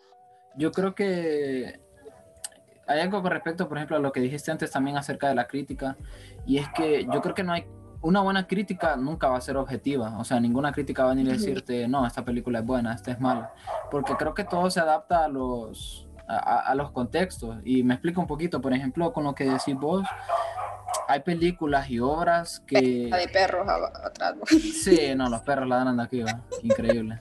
Mira, que hay unos perros. Ah, espérame, voy a hacer un espacio. Eh, ¿Qué tan mal estará querer patear a un perro? Sí, yo creo que está un poquito grave. No, mal. Está grave, está grave. Pero es que mira, Francis, hay uno aquí abajito y es un perrito chiquito. Que cada vez que cualquier persona, o sea, yo he pasado un montón de veces, yo estoy seguro que me conoce, o sea, yo sé que me conoce, pero cada vez que pasa, ladra con una fuerza y con una, con una fiereza que ay, yo tengo ganas de decirle, a ver, salite, a ver si sos tan valiente afuera. Es un perrito que, ay, Dios mío. Son Perdón. los más bravos. Sí, pero es una cosa que, o sea, no entiendo, o sea, y lo dejan afuera, o sea, es molesto, es desagradable, o sea, pasar un momentito y que te... Y, y lo sabes que lo peor, que ha desarrollado la habilidad de, te ladra por el portón, te ladra por el portón y seguís, seguís bajando y, y, y se, no sé a dónde se sube dentro de la casa de la del vecino y, te ladra por, se sube como un mueble y te ladra por la ventana también y es como, ay, Dios mío, dame fuerza. No quiero atacar animales. Le gusta molestar o, o te está comentando algo. Es la forma de hablar de él. Le grita Eh. que le gusta Crepúsculo, que le gusta. Sí, sí. Pues, ah, bueno, ya- que ya le gusta me- Elite. ya me, ya me, a ver, libre. lo que te iba a decir era que, que yo creo que un, un, un buen crítico, ¿qué pasó? Que te escuchas como trabada, Francis, ¿qué pasó? ¿Qué pasó? Dale, seguimos. Eh, bueno, el asunto era ese que te decía que yo creo que un buen crítico o, un crítico lo que hace es señalarte esas pequeñas cosas que te dicen por qué te gusta algo. O sea, lo que decías vos de que un- una película quizás es la suma de la fotografía, de los actores, de los guion, de las escenas. De repente, y, la- y realmente no hay nada malo quizás en fijarse en los detalles. Si una película te gusta y ya está, y quizás no, no notas mucho, no, que, que buena fotografía, todo eso realmente no tiene nada de malo creo que creo que ese es un poco el trabajo del, del crítico, digamos, de decirte em, el Joker te gustó porque tenía esta calidad en sus escenas, tenía esta fotografía, tenía esta actuación de Joaquín Phoenix. Entonces, creo que eso es algo a notar y, la- y- y yo creo que ese es un poco el trabajo del crítico. Ahora, respecto a lo de, lo, lo de que te puede gustar algo, algo que esté popularmente conocido como malo, yo, yo también estoy de acuerdo en eso. Hay, no sé por qué se ha creado también como, está como esta cultura de, de, de no, como que, de que todo lo que, te, que veas tiene que ser cosas como que, wow, no, estas cosas me han cambiado y, y como te digo, o sea, algo te puede gustar por la Películas de, de Quentin Tarantino tenés que ver. Sí, si no miras Quentin Tarantino sos tonto o no, sé, no sos cinéfilo.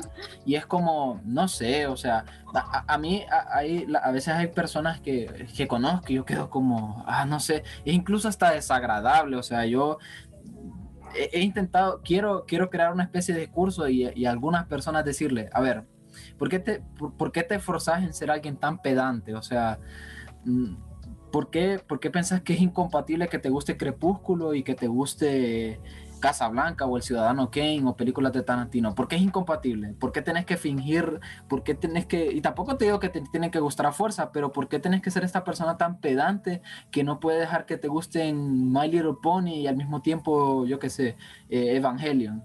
No hay nada de malo, o sea, y, hay cosas que yo creo que hay obras que aunque estén popularmente conocidas como malas, llegan en, son obras que llegan en el momento exacto de tu vida, que, de repente ya no es tanto por la, por la calidad de la obra, sino que llegó, llegó a tu a tu oído, llegó, por si es música, llegó a tus ojos, llegó a tu oído en una época en la que quizá lo necesitabas y de repente se convirtió en algo que por tu contexto y por la, la edad en la que te llegó, te gusta. Sí, puedes llevarlo como, como ese rollo de que pueda tener un significado para vos o algo así, no sé. Sí, sí. Son cosas crisis de la gente. Y yo digo que es más que todo como pretender enfrente de las demás personas. Sí, ser pretencioso y pedante. Sí. Mira, no tenés que sentirte mal por no conocer películas. De hecho, yo estoy aquí hablando de películas y yo no he visto Nemo. no, Francis, yo tengo un, eh, yo, de eso. yo tengo un déficit cinéfilo, pero no, no, sé qué pasó en gran parte de mi vida, pero hay, hay un montón, montón de películas que no he visto. De ya Disney, ya de que todo el mundo la ha visto. Sí. tengo que decirle a Disney que, que me pase todo, todo una cuenta Disney Plus y te pones al día. Sí, para ponerme al día de tantas. De, creo que ni High School Music te la he visto. No, Francis. Tal vez pedacitos. o la uno. Yo creo que solo miré la primera completa, honestamente. El otro día estaba viendo que, que, que, estaban hablando de, de la Chihuahua, los Chihuahua de Beverly Hills se llama. Uf, sí. De que está bien hecha la película. Es que ha visto, un meme que ponen un caballo bien, que como que cuando como ponen, digamos, obras como como una saga tipo tipo Star Wars, ¿verdad? ponen capítulo 1, capítulo 2, capítulo 3 y cuando va al capítulo 3 se va deformando el caballo. Ajá, sí, sí, sí. Bueno, entonces ponían las tres películas de de Chihuahua de Beverly Hills con el caballo perfecto. y yo, ah, pucha, quiero verla. Fíjate que, es más, fíjate que en algunas ocasiones yo siento interés más por ver películas que eh, eh, me pasa más o menos seguido. A veces tengo más interés por ver cosas que la gente no ve por creerse inteligente que ver cosas que la gente ve por, por creerse inteligente. Fíjate, me ha pasado mucho. Tengo, tengo ganas de ver Riverdale porque mm, sí, porque en su contexto. Yo no la he visto, pero es seria, ¿verdad? Sí, sí, es seria, es seria. Tengo ganas de ver Grey's Anatomy, que mm, le tengo un poquito de tirria, pero... pero esa serie ahorita tuvo un subidón, porque esa, esa serie es viejísima y nadie le paraba bola, pero eh, últimamente he visto que ha tenido un subidón. Hace poco como que se reencontraron la doctora esa con alguien que se había muerto. ¿Ah? ¿Sacaron nueva, nueva serie, nueva temporada o qué? Sí, yo creo que salió nueva temporada y... la gente solo volvió a verla. No, no, eh, yo, fíjate que, que conozco a varias gente que la ve, tipo, o sea, varias gente. Y, y, y la otra cosa, lo que decimos, el subidón de ahorita, creo que se, se, se explica un poquito porque, eh, digamos que la protagonista, se, no sé cómo hicieron, la verdad, imagino que es como una especie de, en algún sueño o algo así de ella, o recuerdo, yo qué sé, conexión con el más allá como que se está como en una playa y hacen como una especie de como reencuentro de ella con personas que, que estuvieron en la serie y que han muerto. Qué loco. Sí, entonces se encontró, por ejemplo, con alguien con el que ella estaba, no sé si casada o tenía que murió, entonces, no sé, creo que hizo un poquito. Que yo te digo, o sea, ¿cuántas temporadas lleva ya? A, a mí eso es lo que... Ver todo eso. Sí, o sea, fíjate que y, respecto a eso, creo que quizá tengo ganas de ver Crepúsculo. True, true, tengo muchas ganas de ver Crepúsculo. Honestamente, quiero, quiero formarme una opinión, fíjate, al respecto. Que, también hay cosas que, que, que a veces que, creo que también pasa, que la gente quiere juzgar eh, películas eh, que ya tienen un target. O sea, yo sé que yo no soy el target de, de, de Crepúsculo, pero en su momento... El target, ¿te acuerdas de esa palabra curseada? Quedó curseada, quedó curseada esa palabra. Bueno, el público, el, el público, la audiencia, la audiencia de, de, Crepúsculo, no, sé que no soy yo, entonces también quiere juzgar, o sea, quiere juzgar cosas que tampoco quieren quieren ser eso. Pues eh, Crepúsculo no quiere ser 2001, no dice en el espacio. Crepúsculo no quiere ser Parasite, o sea, quiere ser una película de adolescentes que que de vampiros y que brillan y a los hombres lobos que se quitan las camisas y yo qué sé, o sea, no tiene nada de malo, o sea, y tampoco le están dando un Oscar ni nada. esto también se, se, se, ¿cómo se diría? Se encuentra, tiene un choque otra vez con, con lo que te mencionaba anteriormente, de que siento que en estos días o en esta década que vamos entrando hay como un cambio estructural, un cambio de moral, no, una cosa extraña, porque tampoco te puedes poner a juzgar una película que salió hace, uff, con, pensamientos, ideologías totalmente diferentes a las de ahora. Y, te encontrás que ahora hay gente que quiere funar series que eran de antes, o, los chistes, o las películas de de comedia que se hacían antes, que eran chistes humor negro, que estaba bien visto. Yo... Mm, es bien raro ponerse como a criticar esas series con la ideología que hay hoy en día. Yo, yo, estoy de, yo estoy de acuerdo en lo que, o sea, que no hay que juzgar las obras con los valores de hoy. Siguiendo más lejos, creo que James Bond en algunas películas tenía unas escenas que eran, eran racistas, o sea, no hay que no hay que ser un experto en sociología para, o yo que sé, en algo para decir que eran, eran racistas, o sea. Pero no por eso es que vamos a cancelarles, o sea, son, son obras que, que, que en el contexto de su época era la normalidad. ¿Están bien? Pues no, pero no sé, o sea, tampoco se deben cancelar o yo qué sé, no sé, o solo no, volver a repetir ahora para, para, el contexto de hoy, hacer cosas que, que tengan un mensaje racista, creo que no está bien, o sea. Y no es que en aquel momento estaba bien, solo lo que quiero decir yo es que hay muchas obras que son un poco el contexto de su época, pues son muy de su época, son muy de, de cómo se pensaba en el momento y, y, era algo que estaba normalizado. No estaba bien, pero estaba normalizado. Creo que tal vez podría, podría volver a verlo y, verlo desde un punto como crítico de esto no se, no se volvería a repetir como sí, sí. sí, de que no habría que, o ahora, o incluso ahora podrían estar haciendo películas que en el futuro puedan estar mal vistas. Y, y por eso es la transformación de qué es lo bueno y qué es lo malo. Nunca vamos a saberlo.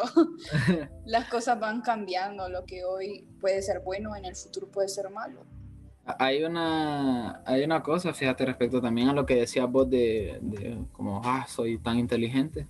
Hace poquito salió un debate, bueno, no debate, alguien, es que en Twitter pasan cosas maravillosas. El otro día alguien, como que un director español, como de cine de culto, digamos, entre comillas, escribió que la gente que miraba Star Wars y que teníamos 30 años como que eran tontos o algo así, y que no era cine de verdad, y es como, no sé, no estoy de acuerdo, o sea, ¿por qué, por qué, querés, por qué querés creerte inteligente, man? A mí, yo eso, yo eso es lo que voy siempre, o sea, ¿por qué?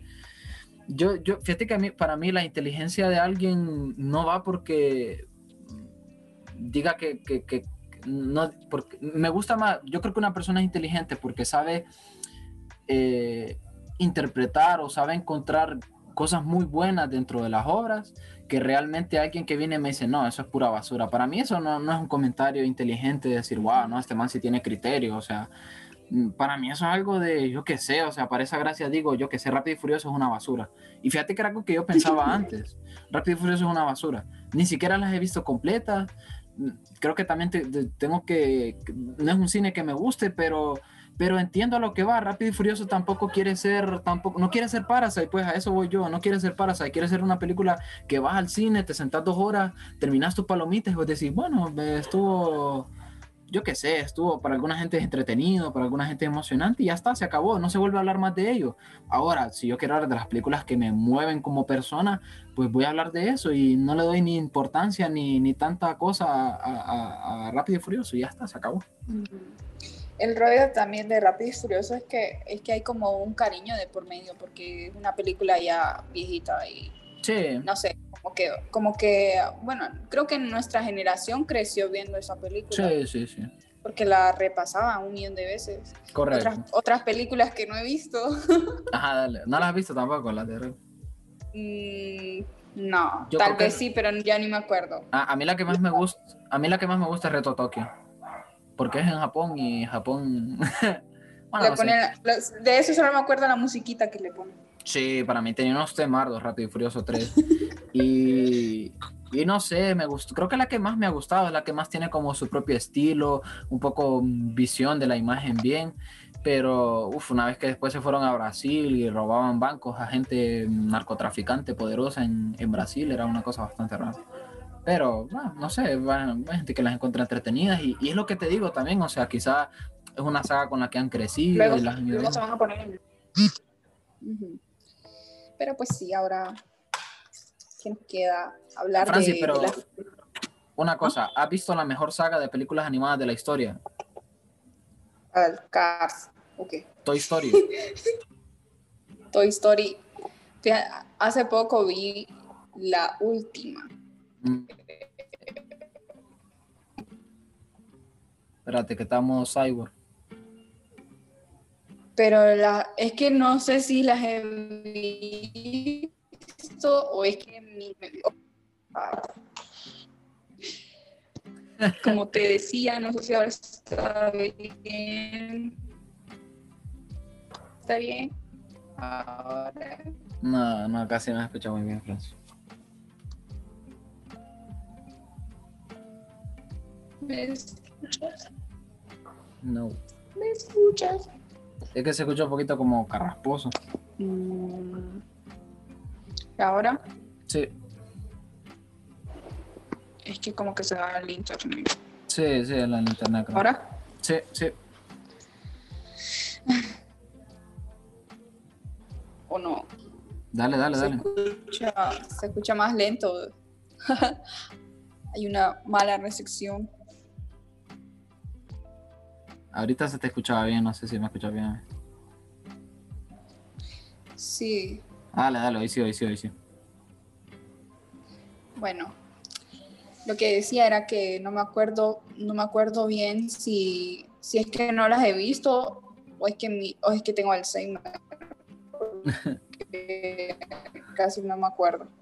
Pero hace poco vi la última de que ya se estaban yo y se pide sus juguetes. Y yo como, man, ¿cómo vas a hacer eso? No seas tonto. Espérame que no. no sé si el comentario otra vez, Francis. Va, pero me voy a tener entrado otra vez porque sí se te escucha un poquito trabado ahorita, fíjate que estabas hablando. Espérame, me voy a mover un poco para acá. Dale, entra otra vez. 5, 4, 3, 2 regresamos una vez más, tuvimos un poquito de dificultades técnicas, pero Francis nos estaba hablando acerca, quiero que me dé una buena excusa de por qué no he visto Toy Story.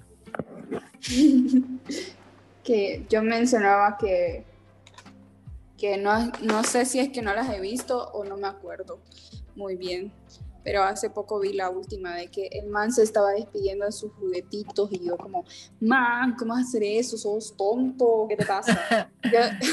yo, todavía tengo mis juguetes de cuando era pequeña. Pero esa no es la última, última, Francis. O sea, ¿no has visto No la la 4? última. No, viste la 3, creo yo. Espérate, la que salió este año. Ah, no sé. Que- no, creo que fue el año pasado que salió. Que los juguetes casi se mueren porque se iban a quemar. No, esa es la tercera. Sí, Ah, sí hay otra, hay ah, otra ah, después de bueno. esa. yo, yo creí que era Pero sí, Andy, Andy es muy tonto, la verdad. Yo creo que. No sé, Andy es tonto.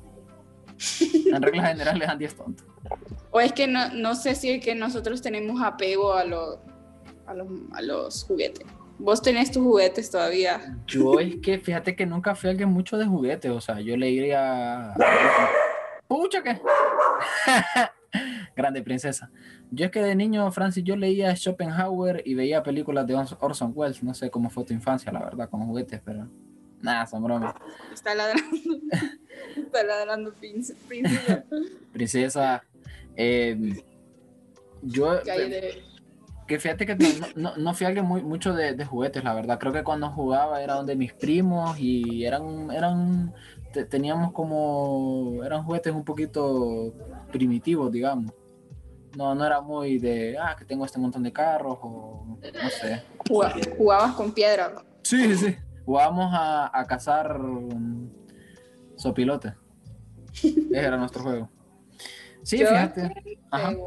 Yo jugaba con muñecas. Nah. Yo, yo jugué.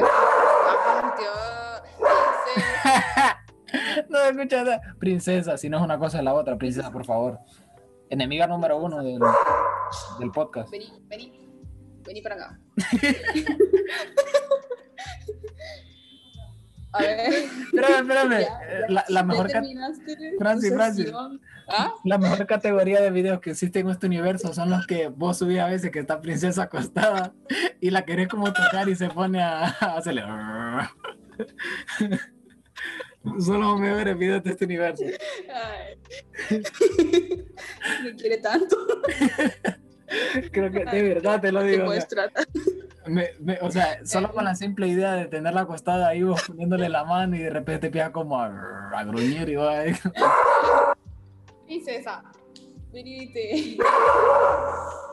Véngase, véngase. Bueno, amigos, A ver, ya, ya se calmó. ya, princesa, ya, se acabó el drama ya. bueno, ¿qué estaba diciendo? Ah, de que yo Ajá. jugaba, Sí, sí. jugaba muñecas con. ¡Ay! Ah, no me simplemente. hablar. La, la voy a traer. Dale, dale. Bueno, como les decía, eh, un comentario aparte que quería hacer yo mientras Francis está ahorita regresando. eh, Toy Story es la mejor saga de, de- de películas animadas, creo yo. O sea, como saga, me refiero a como producto de varias películas. De repente hay otras que cuando han sacado una secuela o una precuela, o sea, se notan un poquito flojas. La Era del Hielo creo que es el clásico, es el clásico ejemplo que una vez que salieron las dos primeras, después fue como, uff, la Era del Hielo después sí un poquito mal, un poquito mal, pero Toy Story, creo que las cuatro películas, exceptuando la última, creo que las tres primeras son excelentes, o sea, son unos peliculones, y la última está buena, está buena, no, no digo que sea mala, pero está buena. Pero tal vez el, el rollo es que casi le dan, le dan por, por terminado una serie, bueno, no una serie, una película con la que muchos de nosotros crecimos. Y entonces como ya no la van a volver a pasar. Encontré ese mismo conflicto con la, con la última que sacaron de Bob Esponja. No la he visto, No la vi. no la he visto, no la he visto. Yo pienso que la película no está mal hecha, pero eh, ya no, no mm, siento que a la mayoría no le gustó porque quienes los iban, quienes iban a ver esa película éramos nosotros, o sea, los que crecimos viendo la película, la, la serie, perdón, Estoy de acuerdo. los sí. dibujos animados. Ah. Entonces, vos, vos esperabas que la película fuera la misma esencia, los mismos dibujitos, todos chuecos, aunque fuera mala calidad, vos, te, vos te esperabas que fuera igual. Sí, Pero sí. ya no es una, es una película que pretende atrapar a los niños de ahora. Y Correcto. ahí creo, creo que se equivocaron porque no hay niños que, no sé, No, no los niños no conocen, no pongan. Sí, no conocen, no saben de cultura. entiendo, entiendo. Que, que tampoco estoy diciendo como que, ay, los niños de ahora no, no saben lo que es bueno, porque hay otro, hay otras, hay otros dibujos animados. A, a mí eso es lo que, a, a mí me toca el nervio, por ejemplo, cuando la gente dice, no, es que los dibujos de ahora, y es como, a ver, a ver, ¿te has sentado en algún momento a ver el maravilloso mundo de Gumball? Está guapo. Hora de también debe estar guapo, no sé, o sea, de repente, este, es que, no sé, la gente también a veces tiene un pensamiento boomer porque es que me imagino, yo te lo digo, me imagino a la gente de los, y me pasa con la música también, la gente de los 70, fijo, volteaba a ver atrás y decía, no, es que la música de antes era buena y ahora con estos hippies todo está siendo un desastre. Llegaban los... 80, Espérate que hay problemas, problemas aquí. Espérame, sí, pero bueno, estoy, estoy hablando solo, si quieres. Es que un perro se metió y casi agarra. Eh, compañera Francis, actualícenos la situación, cómo se encuentra. en Espérame, ya vuelvo, ya. Ya va a regresar nuestra reportera que está cubriendo el asunto del conflicto princesa contra un perro que se acaba de meter a la casa. Esperamos que no haya ningún herido y esperamos que nuestra reportera pueda contarnos en más detalle cómo está la situación en el lugar de los hechos. Ya vamos a regresar. Por mientras iba a decirles que eso. Eh, me imagino a la gente de los 80 diciendo, no, es que la música no es como la de los 70 y ahora eh, llegaron los 90 no, es que la música es como, no es como la de antes, ahora solo se hace pop y ahora utilizan mucha máquina, mucha tecnología para hacer música. Me imagino los 2000, no, es que la música ya no es como la de los 90, los 80, los 70 y los 60, porque eh, ahora hacen bandas, grupos de jóvenes y cantan canciones y llegaron los 2010. No, es que ahora todo es un producto comercial porque lo que hacen ahora es que usan autotune y se ponen cuatro cipotes que sean guapos a cantar y que no sé qué. Llegaron los 2020, no, ahora la música es música coreana y ahora es todo un producto, ahora solo es que se vean bonitos y que... y es como, man, Dios mío, puedes callarte un segundo por el amor de Dios, puedes cortar, o sea, a mí me gustaría que ese ciclo se terminara ya de una vez, o sea, de empezar a decir, no, es que la música de antes era buena, por favor, alguien puede ya terminar ese ciclo. ya, re- ya regresé. ¿Cómo, cómo, cómo ocurrió la situación, compañera Francis? Ah, vino un, un niño a, a traer unos tamales. y entonces el niño andaba un perro, Nah. que era, que no sé si era perro o perra, pero supongo que era perro. Ajá. Entonces, entonces mi papi dejó la puerta abierta, el perro se metió y se flechó con princesa. Ah, o sea, no era, no era un asunto de ataque, era más bien un asunto de apareamiento ya. Y era de ataque porque princesa Ah. se quedó. "What? ¿Qué pasa? Y le estaba gruñendo. Eh, Entonces. Compañera no- Francis, ¿se reporta algún herido en el lugar de los hechos? No, no pasó. Pero creo que el perrito era más chiquito que ella, Ah, porque se miraba pequeña. Y, y Princesa le estaba diciendo como, ¿qué te pasa? ¿Qué te pasa? ¿Qué, qué hace en mi Salte. casa? Ay, no. Pues sí, Pero bueno. entonces, ah, lo mismo pasa con la serie, Francis. Yo, eh, eh, si viene alguien del, desde que empezaron las series animadas, el mismo comentario se sigue repitiendo por todos los tiempos. Y tampoco te digo como que te tiene que gustar, pero también entender que las obras son un poco el producto de la época, o sea, entender el contexto un poquito de, de, de por qué las cosas son como son. Gumball es un- para mí es una serie muy, una serie animada muy inteligente. Gumball. Sí, ¿Qué Gumball. es? El, el maravilloso mundo de Gumball, que es como de un gato azul y un gato anaranjado. What? ¿No lo has visto? ¿Qué? Es, de Cartoon qué. Network. Más o menos nueva. No. Bueno, el asunto es que es como, o sea, es un poco el producto de su época. Es una, una serie muy, muy, muy inteligente, digamos. ¿Sabes? Porque ¿sabes sabe de la existencia de Internet, sabe de la existencia de los youtubers. O sea, en su contexto se mueve muy bien. Dale, ajá. Ujú. Que te iba a decir que había, a- antes había unos dibujos animados que a mí me daban miedo y me ponía a llorar. ¿Cuál es? cuál es? Era, creo que se llama Happy to Friends. Ah, no, es que... Qué wea tan más violenta esa, a mí me daba miedo. Pero es que era serie animada para adultos esa, Francis. ¿Qué hacías con 8 años viendo eso?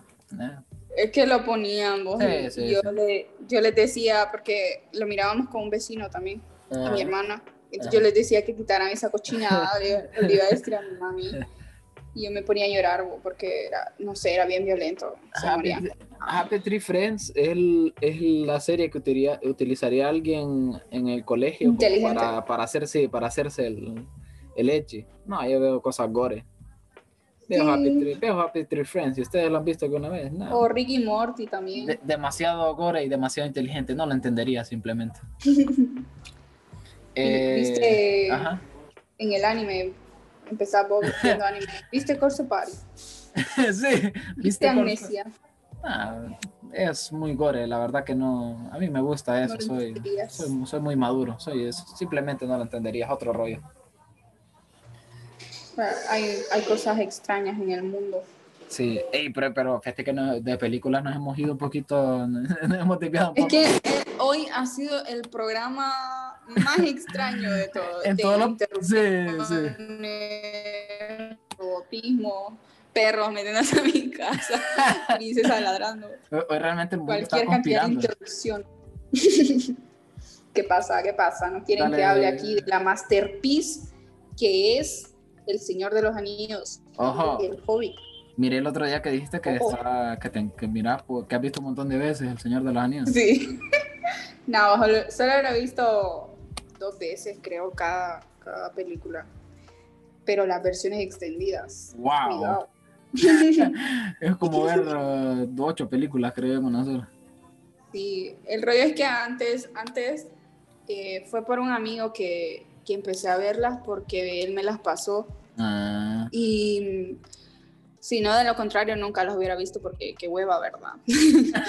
Ponerse a buscar. a la- las películas. Pero al principio sí me acuerdo que me dormía, me dormí un montón de veces. Frase con.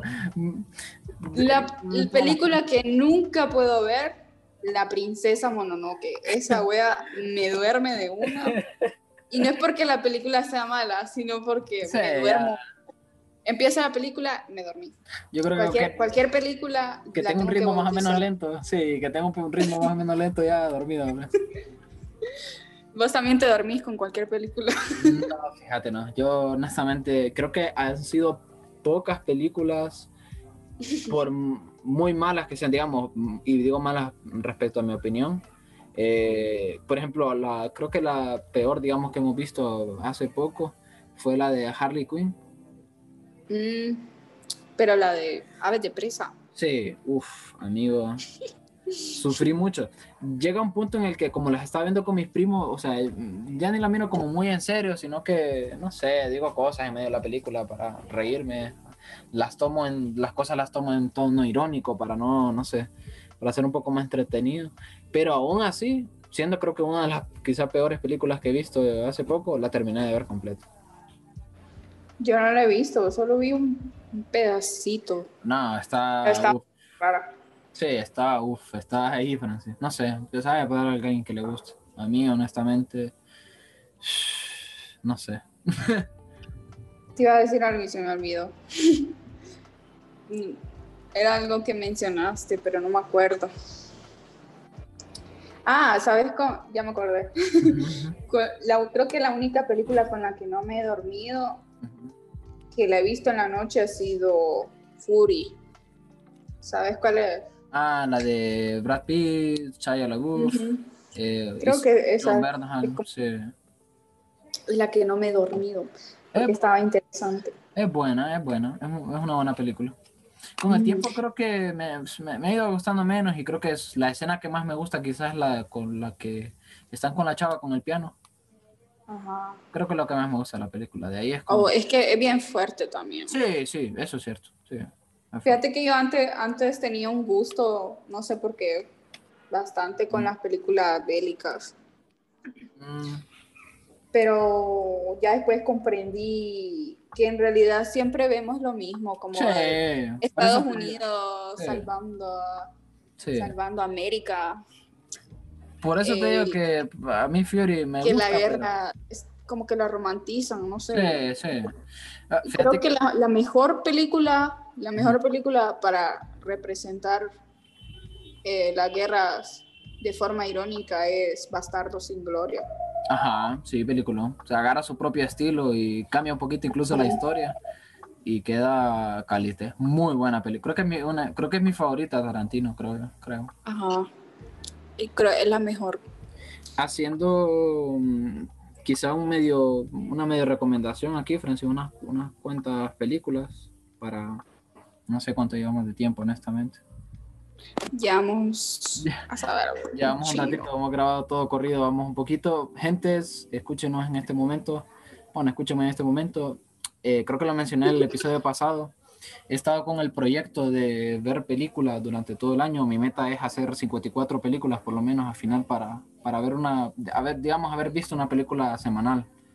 No es tanto por los números, que sí, o sea, está guapo tener una estadística ahí, sino, o sea, tengo, tenía ganas de ver cine y creo que con estas cosas de, de compartir en Instagram cuántas películas he visto, me obligo un poquito también, digo yo, a, a- a querer ver más cine, aunque no es lo único que veo. A ver, No vas a, vas a tener un déficit cinéfilo como yo. a ver, eh, de, de este año destacable, vos ya viste Diamantes en Bruto, Uncut Gems, No. sale Adam Sandler.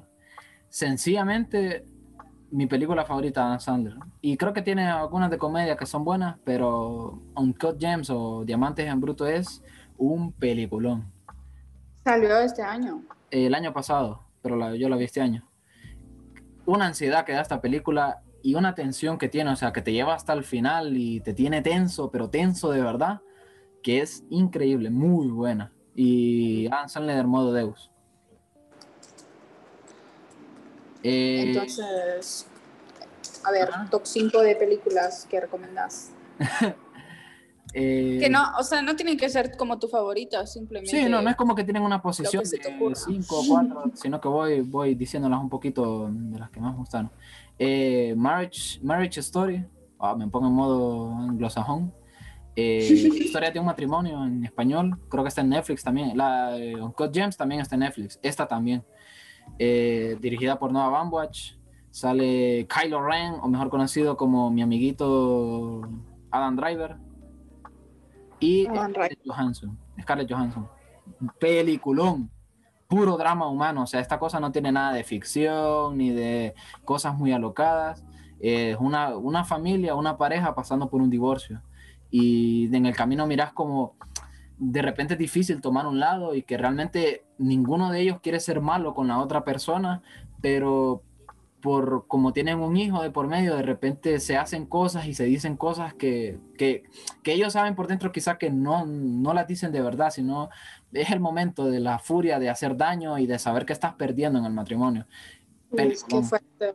Peliculón Suena- muy bueno. Suena potente. Sí, sí, sí. Y es puro drama humano, fíjate, no hay nada muy crazy. Eh, hay una escena que la actuación es bestial de Adam Driver y Scarlett Johansson, que Scarlett Johansson, por cierto, eh, una actriz muy infravalorada por, su, por sus pases en Marvel de ser la, ve, por sus actuaciones en Marvel de ser la viuda negra y que ha hecho cositas así, más o menos. Eh, el 2019 fue espectacular para Scarlett Johansson. Historia de matrimonio. Eh, sí, Tal vez es que en, este, en, esta, en esta película el director la tomó en serio, como, Sí, actriz, sí. no como en otras. Sí, como, y como el, el- creo que el papel también exigía tener una buena actuación, porque es que hay una, hay una parte, Francis, en la que ellos discuten verbalmente y uf, es que es cre- súper creíble la pelea entre ellos. Y representar ese tipo de cosas también que son como problemas familiares. Sí, sí, sí, brutal, brutal, de verdad, un, un drama muy ponerte, bueno. ponerte en los pies de, de personas que han sufrido ese tipo de cosas. Sí, fíjate, O es, que podría sufrir también. sí, es, tr- eh, eh, es triste la verdad y creo que es realista en cierto sentido, o sea, no es una película que, que no sé, le- también eh, está es que está muy apoyada en su actuación y la actuación la verdad que es brutal la de los dos. Eh, siguiente película, me esta película me encantó a mí, tiene un carisma, tiene un estilo, tiene una cosa, pero ah, no sé, y también como algo atesorado en mi corazón, es un poquito rollo esperanzador, digamos, en medio del desastre. Jojo Rabbit, no sé si la has visto. Mm, No, solo lo he escuchado. Peliculón, peliculón. Y el director me encanta, a mí Taika Waititi. Este señor hizo Thor Ragnarok, que también a mí creo que es de las de Marvel que más me gustan. peliculón también. Y aquí es como mm, se pone, imagínate la, la sinopsis, que es, eh, la historia se centra en la, en la historia de, de Johannes, no sé cuál es el apellido, Johannes, que digamos es un niño que como creció en Alemania nazi y se hizo como aficionado de Hitler, digamos, y su amigo oh. imaginario es Hitler. Oh Entonces, desde ahí empieza como a desarrollarse una historia, creo que tiene partes que son muy bonitas, tiene y sale Scarlett Johansson también y también se hay una escena en la que se hace una actuación pero brutal y, y juega un poquito digamos con con ser comedia, o sea, imagínate cómo es el tono, ¿verdad? Que teniendo a Hitler y realmente una situación, una época muy triste para la humanidad, eh, tiene momentos que son muy chistosos, de verdad, o sea, es muy graciosa, tiene, tiene estilo, tiene carácter, tiene, utiliza canciones que, que uno no esperaría una película así y, y no sé, o sea, tiene mucho carisma, tiene mucho carisma me encanta Jojo Rabbit. O sea, creo que es una de mis películas, incluso podría decir películas favoritas para mí de todos los tiempos. Hay, pocas películas, ¿verdad? Como que demuestran el lado alemán. No, sé cómo, no sé cómo se dice. Pero desde la perspectiva alemana, cómo las personas miraban lo que sucedía en aquel entonces. Sí, sí. Definitivamente. Hay, muchos que no, no sabían si, si, era bueno o malo lo que hacía Hitler. Correcto. Espérame, hay una, hay una también que, a mí me encanta, por cierto, es un peliculón y yo creo que con el tiempo no, no se habla mucho de esto. Se llama Nocturnal Animals, no sé si la has visto, Animales Nocturnos. Ah, esa sí la he visto, pero. Me dio un miedo, no, una cosa así bien fea, porque te pones a pensar ¿Qué pasaría si a vos te pasa? Sí. Buena. Es, un peliculón, Francis, este es un peliculón. Exacto. Creo que estuvo nominada también a Oscar o algo así. Y, es, bien, no sé, como que no tiene mucho reconocimiento, ¿verdad? No, no, no.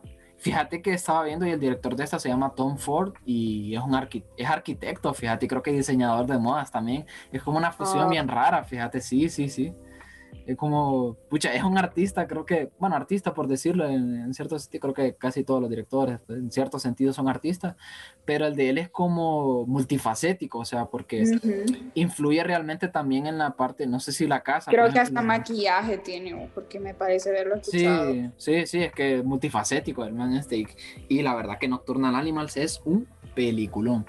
Y, y este actor, el que hace de, de, malo, digamos, este Aaron, Aaron Johnson se llama, él hace de Quicksilver, creo que en alguna, en la, en la Avengers era de Ultron, y no recuerdo en qué otra película sale, fíjate, pero el, chavo este, que hace de villano, digamos, se ha hecho unas actuaciones y es que es, es brutal, es una muy buena película. Y, y realmente e, e, el final lo deja un poco roto a uno porque realmente la película es, la trama es la historia dentro de la historia. O sea, lo que uno mira realmente no es la historia de la trama principal, digamos, sino que es una cuestión como hipotética. Ahí cuando la miren van a ver qué onda. Es muy bueno. Es un poco confuso, pero, pero, no sé, igual como que lograron darle impacto, aunque, aunque solo fuera una historia, aunque solo fuera una historia dentro de la historia. No, no se pasa. Sí, que lograron dar un impacto. Correcto, correcto. Ah, hay otra también, que esta también es para mí tu favorita de, de todos los tiempos, creo mía. Eh, Prisoners, Prisioneras, eh, dirigida por Denis Villeneuve, que se man hizo, o sea, ha hecho buenas películas, ha hecho Arrival, La Llegada, que sale Amy Adams, por cierto. Eh, Blade Runner 2049, que para mí estéticamente es una locura y una de mis películas favoritas también. Eh, ese men hizo Sicario también, que Sicario también es una muy buena película. Eh, no me acuerdo ahorita cuál otra, pero Denny, esta de Prisionera es muy buena. Y Hugh Jackman también aquí. Eh, muy buena actuación. Y tipo rollo misterio, secuestran a, las, a unas niñas y entra como este debate, digamos, entre lo bueno y lo malo por, por obtener alguna pista de ellas. El protagonista hace cosas ahí medio turbias. y dentro del misterio de las niñas como que hay otra cosa más turbia y se va desenredando un poquito. Es muy buena, muy buena. No sé si esa la has visto vos. No. Eh, bueno, y creo que con esta última he visto más películas, creo, y quizá hay otras que quizás estén bien. Estoy haciendo un poquito, estoy viendo mi Instagram, por cierto, para saber cuál es decir. No tengo nada preparado, como siempre, soy un desastre. Eh, Snowpiercer. Snowpiercer. Eh, del director de Parasite, Bong Joon-ho. Eh, deberías de verla, fíjate, Francia, esta creo que es de las que más te recomendaría, porque si te gustó Parasite... Eh, pero, pero verdad que no es coreana, ¿o sí? Esta, eh, los, los, actores no, sale Chris Evans, eh, mm. sale Tilda Swinton. ¿Quién más? Oíme, pero qué crazy, porque el director es coreano. ¿Cómo, se, ¿Cómo hizo para.? O él habla inglés para comunicarse con lo, con que, querían. Yo creo que ahí tienen intérpretes también, imagino, algún traductor. Pero igual es loco. Sí, sí, sí. Que, la barrera que la persona sepa qué es lo que quiere. Correcto, la barrera del idioma también es importante. Pues esta mm, es como un futuro distópico, digamos, la humanidad a raíz del calentamiento global, como que se descubrió una especie de sustancia que puede hacer que se enfríe el mundo y con el experimento de esto lo que se termina haciendo es que el planeta entra en un estado en el que eh, hay temperaturas demasiado bajas y todo se congela, digamos, en, el exterior. Y como que una persona que creó un tren que está como continuamente funcionando y que digamos que hace una especie de recorrido por todo el mundo. Creo que no sé si es el año 2030 y algo o algo así en la película. O sí, 2030 y algo creo que es. O 2020, una cosa así. Y... Mm, y pues el asunto es que yo creo que en esta película Bon Joon-ho hizo como es como una especie de predecesora, no porque tenga la misma trama, sino porque en el sentido de, dar como este mensaje medio social, político del sistema y, y, que en Parasite, o sea, ya se nota que el man ya, ya o sea, sabe exactamente cómo hacerlo y con la sutileza que, se, que, se caracteriza Parasite. Y en este rollo es que como en el, en el tren, el tren digamos que está dividido por clases sociales y, de repente la gente que está en los vagones de adelante tiene acceso a agua, comida, y no sé qué, y la gente que está en la cola de atrás eh, no tiene nada, vive en pobreza, no tienen agua, comen, la comida de ellos son unas barras como de, que ellos les dicen que son como de proteínas. Y digamos que el asunto transcurre en que la gente de atrás quiere llegar como, como tener, digamos, la, la, posición de adelante.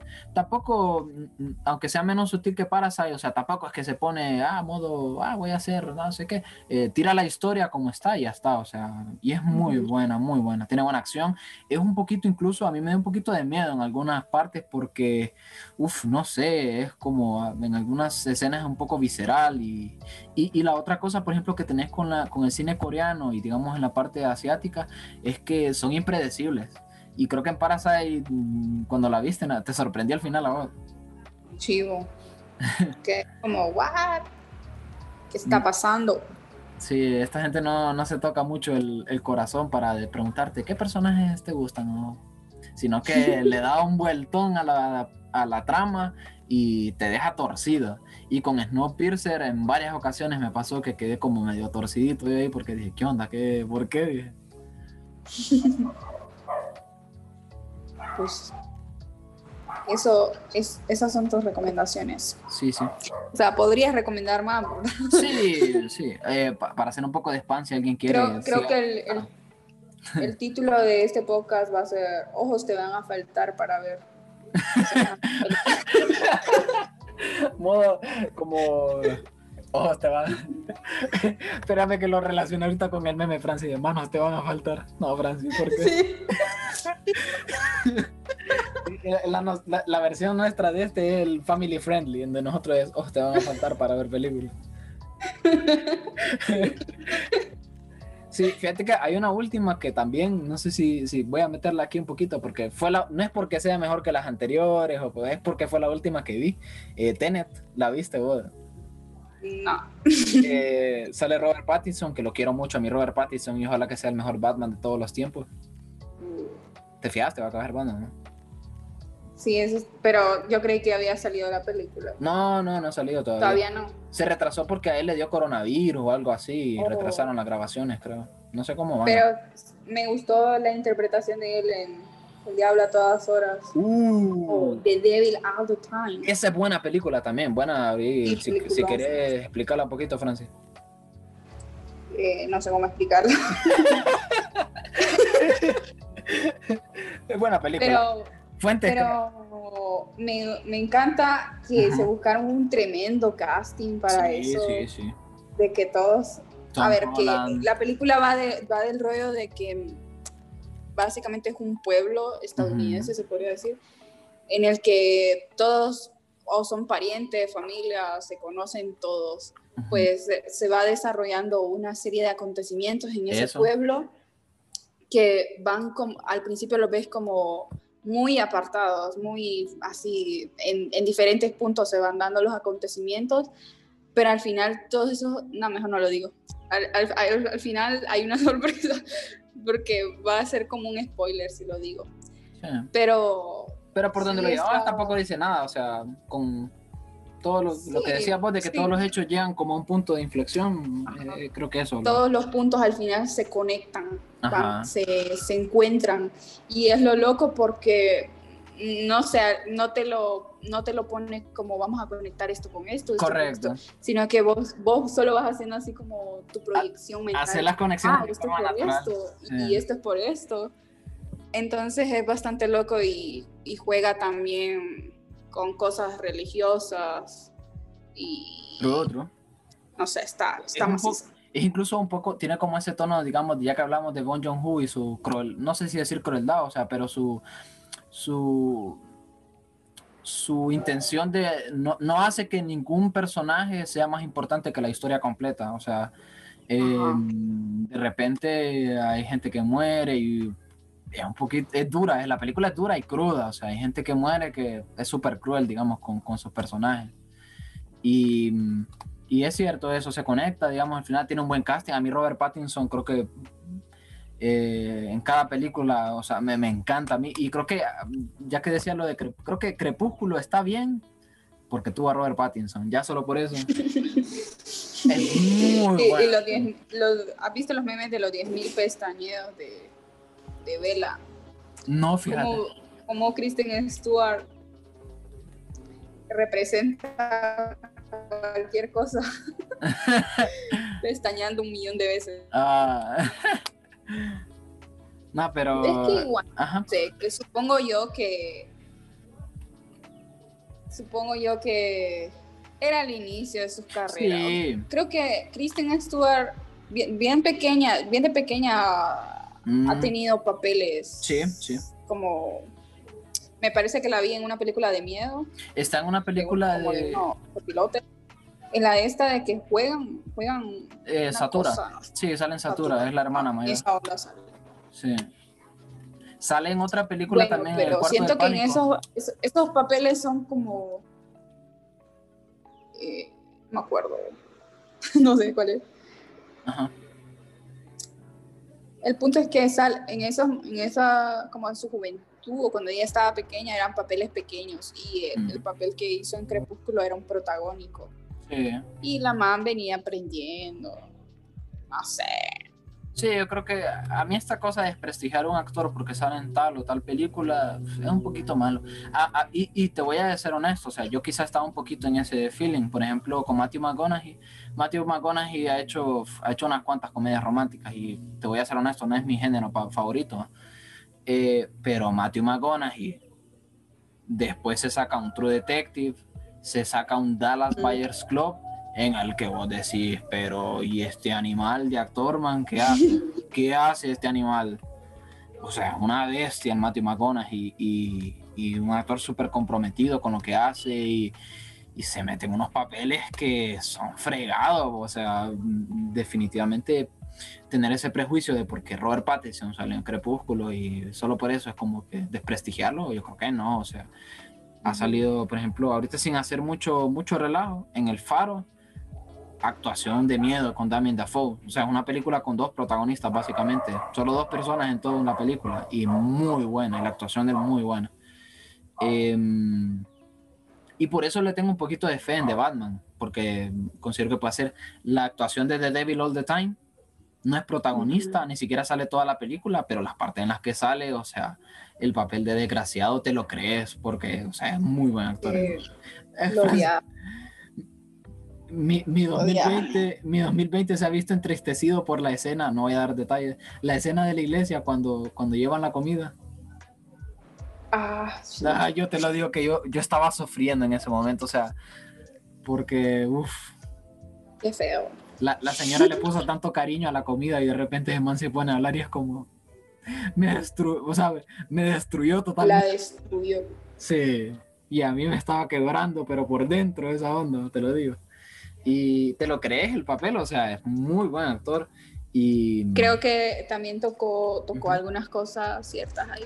sí, De sí, la no, religión. sí, sí, no, definitivamente. Eh, como que el man tenía, tenía o tuvo algún acercamiento, supongo yo, o investigó, no sé. No, no, totalmente, totalmente. La, la película es muy cruda, eso es, eso es innegable y, y toca, digamos, tampoco se, es que tampoco eh, en ese sentido quizás un poquito sutil, no te dice, ah, miren esto, miren esto, miren lo que hace esta gente, pero te lo enseña y con eso creo que es, es suficiente. Y, Como que te lo deja a tu criterio. Sí, también. correcto, correcto. Y es muy buena, muy buena. La actuación de Robert Pattinson es muy buena. Y, y no sé, le, no sé, desprestigiarlo porque salió en Crepúsculo es un poquito, no sé. Descon- desconfío ya en el criterio de alguien que, que piense de esa manera, yo, la verdad. Entonces, a ver qué tal sale de Batman, ¿no? Ay, lo vamos a conocer, lo vamos a descubrir en el futuro. Pattinson Forever. Apaguen alarma del carro, hombre. Cantidad de ruido que hay hoy, Sí. pero qué bueno. A ver, yo qué películas recomendaría. Ajá, dale. Big Fish, ¿sabes cuál? Tim, Tim Burton, ¿verdad? No la he visto, pero sí sé que... Sí, ya la dije. ¿la has visto? No, no, no, no la he visto, no la he visto. No, sí la has visto vos. No, no, no. Es en serio. Y No. que sí, la del gran pez. Sí, sé cuál es. Sale Iwan McGregor también, ¿verdad? Creo. O estoy... No sé. O Jude No, Law. no conozco mucho a los actores, Ajá. pero es esa película de que, de que el papá le cuenta algunas historias al hijo y el hijo no le cree nada porque está- que las exagera, la que es mejor que, que la ve nada. y está bonita. Ca- casi siempre que la veo lloro con esa película. También es que soy bien chillona, ¿verdad? Anotada, anotada. Creo que está en Netflix también, creo, ¿verdad? Me suena, me No suena. sé, está dirigida por Tim Burton. Sí, por Tim Burton, sí. Ajá. Otra, otra que recomendaría es Amelie.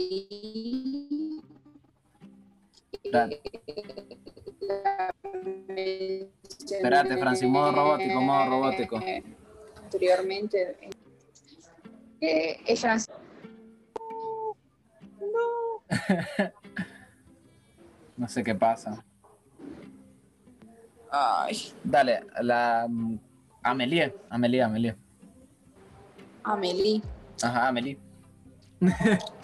Eh, otra que recomendaría, Mujercitas, pero la del 2019. La- las otras no las he visto, pero Ajá. dicen que no son tan buenas. Ah, a mí me gustó la de 2019. Mucho. Ujú. No sé qué más. As- as- este año vi una que había escuchado, pero no la había visto, y es B for Vendetta. No sé si la has visto. No la he visto, fíjate, sé que está, está no inspirada, está basada en un cómic y al parecer no es muy querida entre el- no parece una buena adaptación, pero no sé, fíjate. ¿Te gustó? En serio. Sí, sí.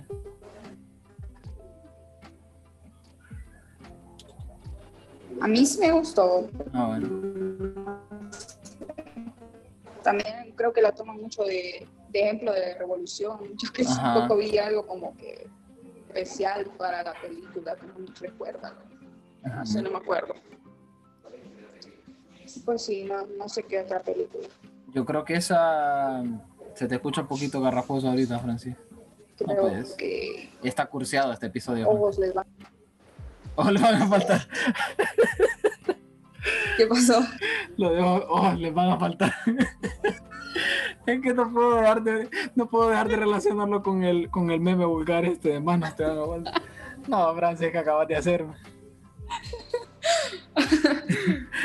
Vale, no. En Europa quieren que les diga la referencia. No, ¿Será una referencia latinoamericana? No Sí, pero sé. yo creo que el meme ha llegado a España. Yo, desde lo que tengo entendido, la gente de España también es consciente de él. En, en España diríamos, manos te van a faltar para pelar No. el cipote. Francis. No, Francis. Somos family friendly, Francis.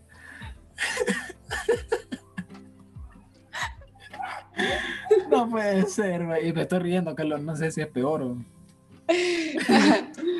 Ay. ¿Quién inventaría tremenda frase? Bueno, en la versión de nosotros es ojos les, va- ojos les van a faltar para ver estos peliculones.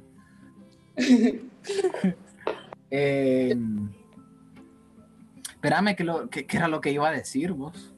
Estábamos hablando de V for Vendetta. Ah, espérame, el, el, eh, está- te dije que está basada en un cómic, ¿verdad? Que tiene el mismo nombre. Ujú.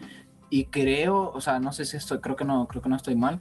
El autor del cómic que la, que la hizo se llama Alan Moore. Es un señor bastante interesante. Tiene una barba prominente. Y el Creo que sí lo he escuchado, y ese man, ese man es un, no revolu- es un revolucionario de los cómics, Francis. Es una cosa, o sea, es una eminencia. Este pero man, ¿qué otros cómics ha hecho? Se me hace bastante Watchmen. conocido. él No hizo, es... él hizo Watchmen. No es... Ah, no, no, perdón, me estoy equivocando. ¿Cómo se llama el de... el de Walking Dead? Como ah, Alan- Robert Kirkman. Ajá. Robert Kirkman. Que el cómic de The Walking Dead, cuidadito, a mí me parece un pedazo cómic. Pero la, la serie es bastante regular. Eh, Yo he, he leído más el cómic que he visto la serie. pero es muy bueno el cómic, ¿verdad? Es muy bueno. A mí me encantó. Sí, muy bueno. Sí. Em, la serie, uf, es que alarga muchas cosas y, ay Dios mío, da una hueva increíble. Y e incluso me hizo odiar, bueno, no odiar, pero hizo que no me gustara la época de Negan. Y Negan en el cómic es, imagínate, para que te deje de gustar Negan, tenés que hacer algo malo, la verdad. Em, ah, pero de este man de Alan Moore te iba a decir, tipo, a él no le gustan las adaptaciones cinematográficas de su cómic. No le gustan, ninguna. Ah. es- por ejemplo, de Para Watch. que la pendeje, entonces. Lo que pasa es ¿qué te que es bien complicado, es bien complicado. Creo que, imagínate. Es como un. Él como que depende de alguien más o algo así. No, él es, el alguna guioni- película. él es el guionista de sus historias. Lo que pasa es que creo que no es el dibujante. Pero, o sea, el- Oh. que sus historias por el guion ya tienen bastante peso, furia. Eh, por ejemplo, V de Vendetta. Cre- creo que es de él V de Vendetta. Mm, Esa no estoy muy seguro. Pero de las que sí sé, es de Watchmen. Y, y él hizo una adaptación, creo que fue con la que inició, que es de. De, la, de Swamp Thing, La Cosa del Pantano, que es un villano, no sé, de, de, de, ese cómics. Eh, él hizo como una especie de reinvención del personaje y al parecer, no lo he leído, pero al parecer hizo una cosa brutal, o sea, lo reinventó y lo, o sea, hizo una locura. Y con Watchmen, digamos que es la obra, mm, creo que no sé, pu- puedo decirlo también, la obra más célebre de él y es como una especie de, de cómic de superhéroes que se ríe de los superhéroes.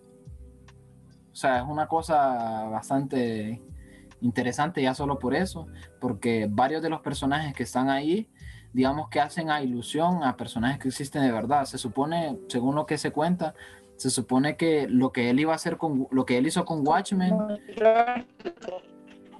sí, lo que él hizo con Watchmen originalmente se supone que eh, la historia iba a transcurrir con personajes de DC Comics, pero al, cuando, cuando los, digamos, ejecutivos o la gente que supervisa eso se dio cuenta que, que utilizar a Batman y a Superman y con el tono que quería darle Alan Moore, como que no, entonces él decidió como crear otros personajes que nuevos personajes que tomaran ese y uff, es cruda, tiene su crítica, eh, es muy reflexiva, hay una hay, una, hay un capítulo entero que se llama El relojero que, que, habla acerca de, de, uno de los, de los héroes de ahí que se llama Doctor Manhattan, que es una locura, como es un personaje, digamos, casi...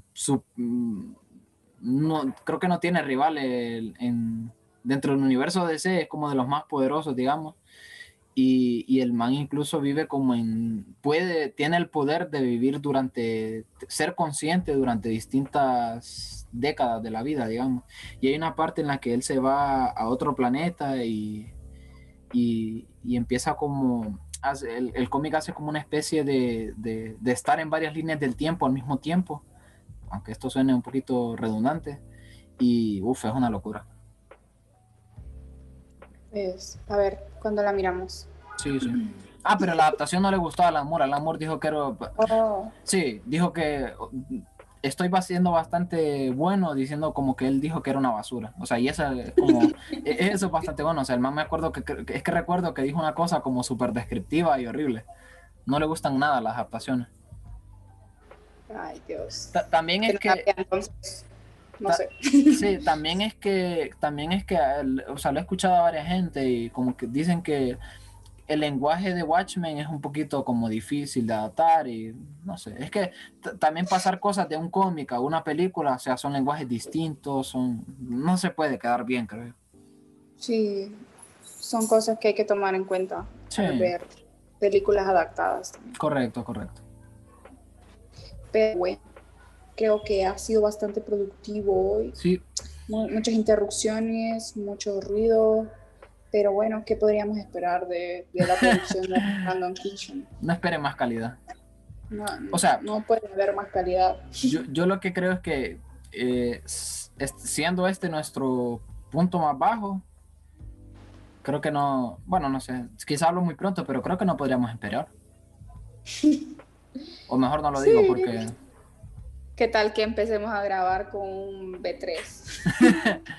Sí, o sea, el, el, punto es ese, que ya la calidad es tan baja que, o sea, ya no esperen algo peor ya. Gracias Spotify una vez más por aceptarnos tanta calidad.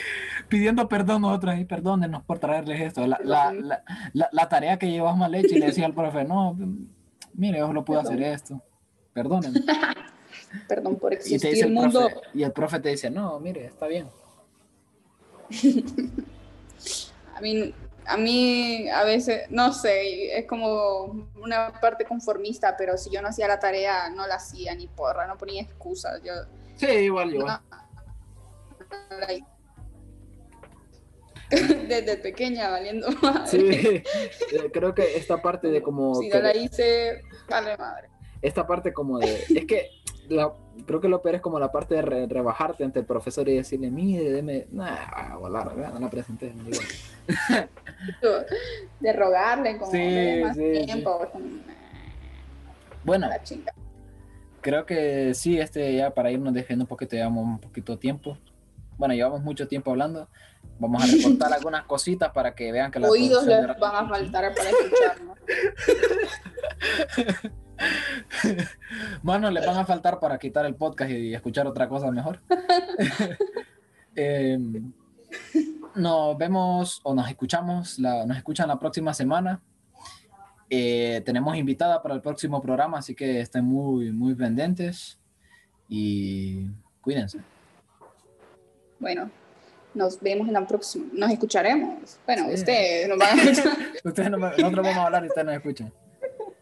Adiós. Adiós.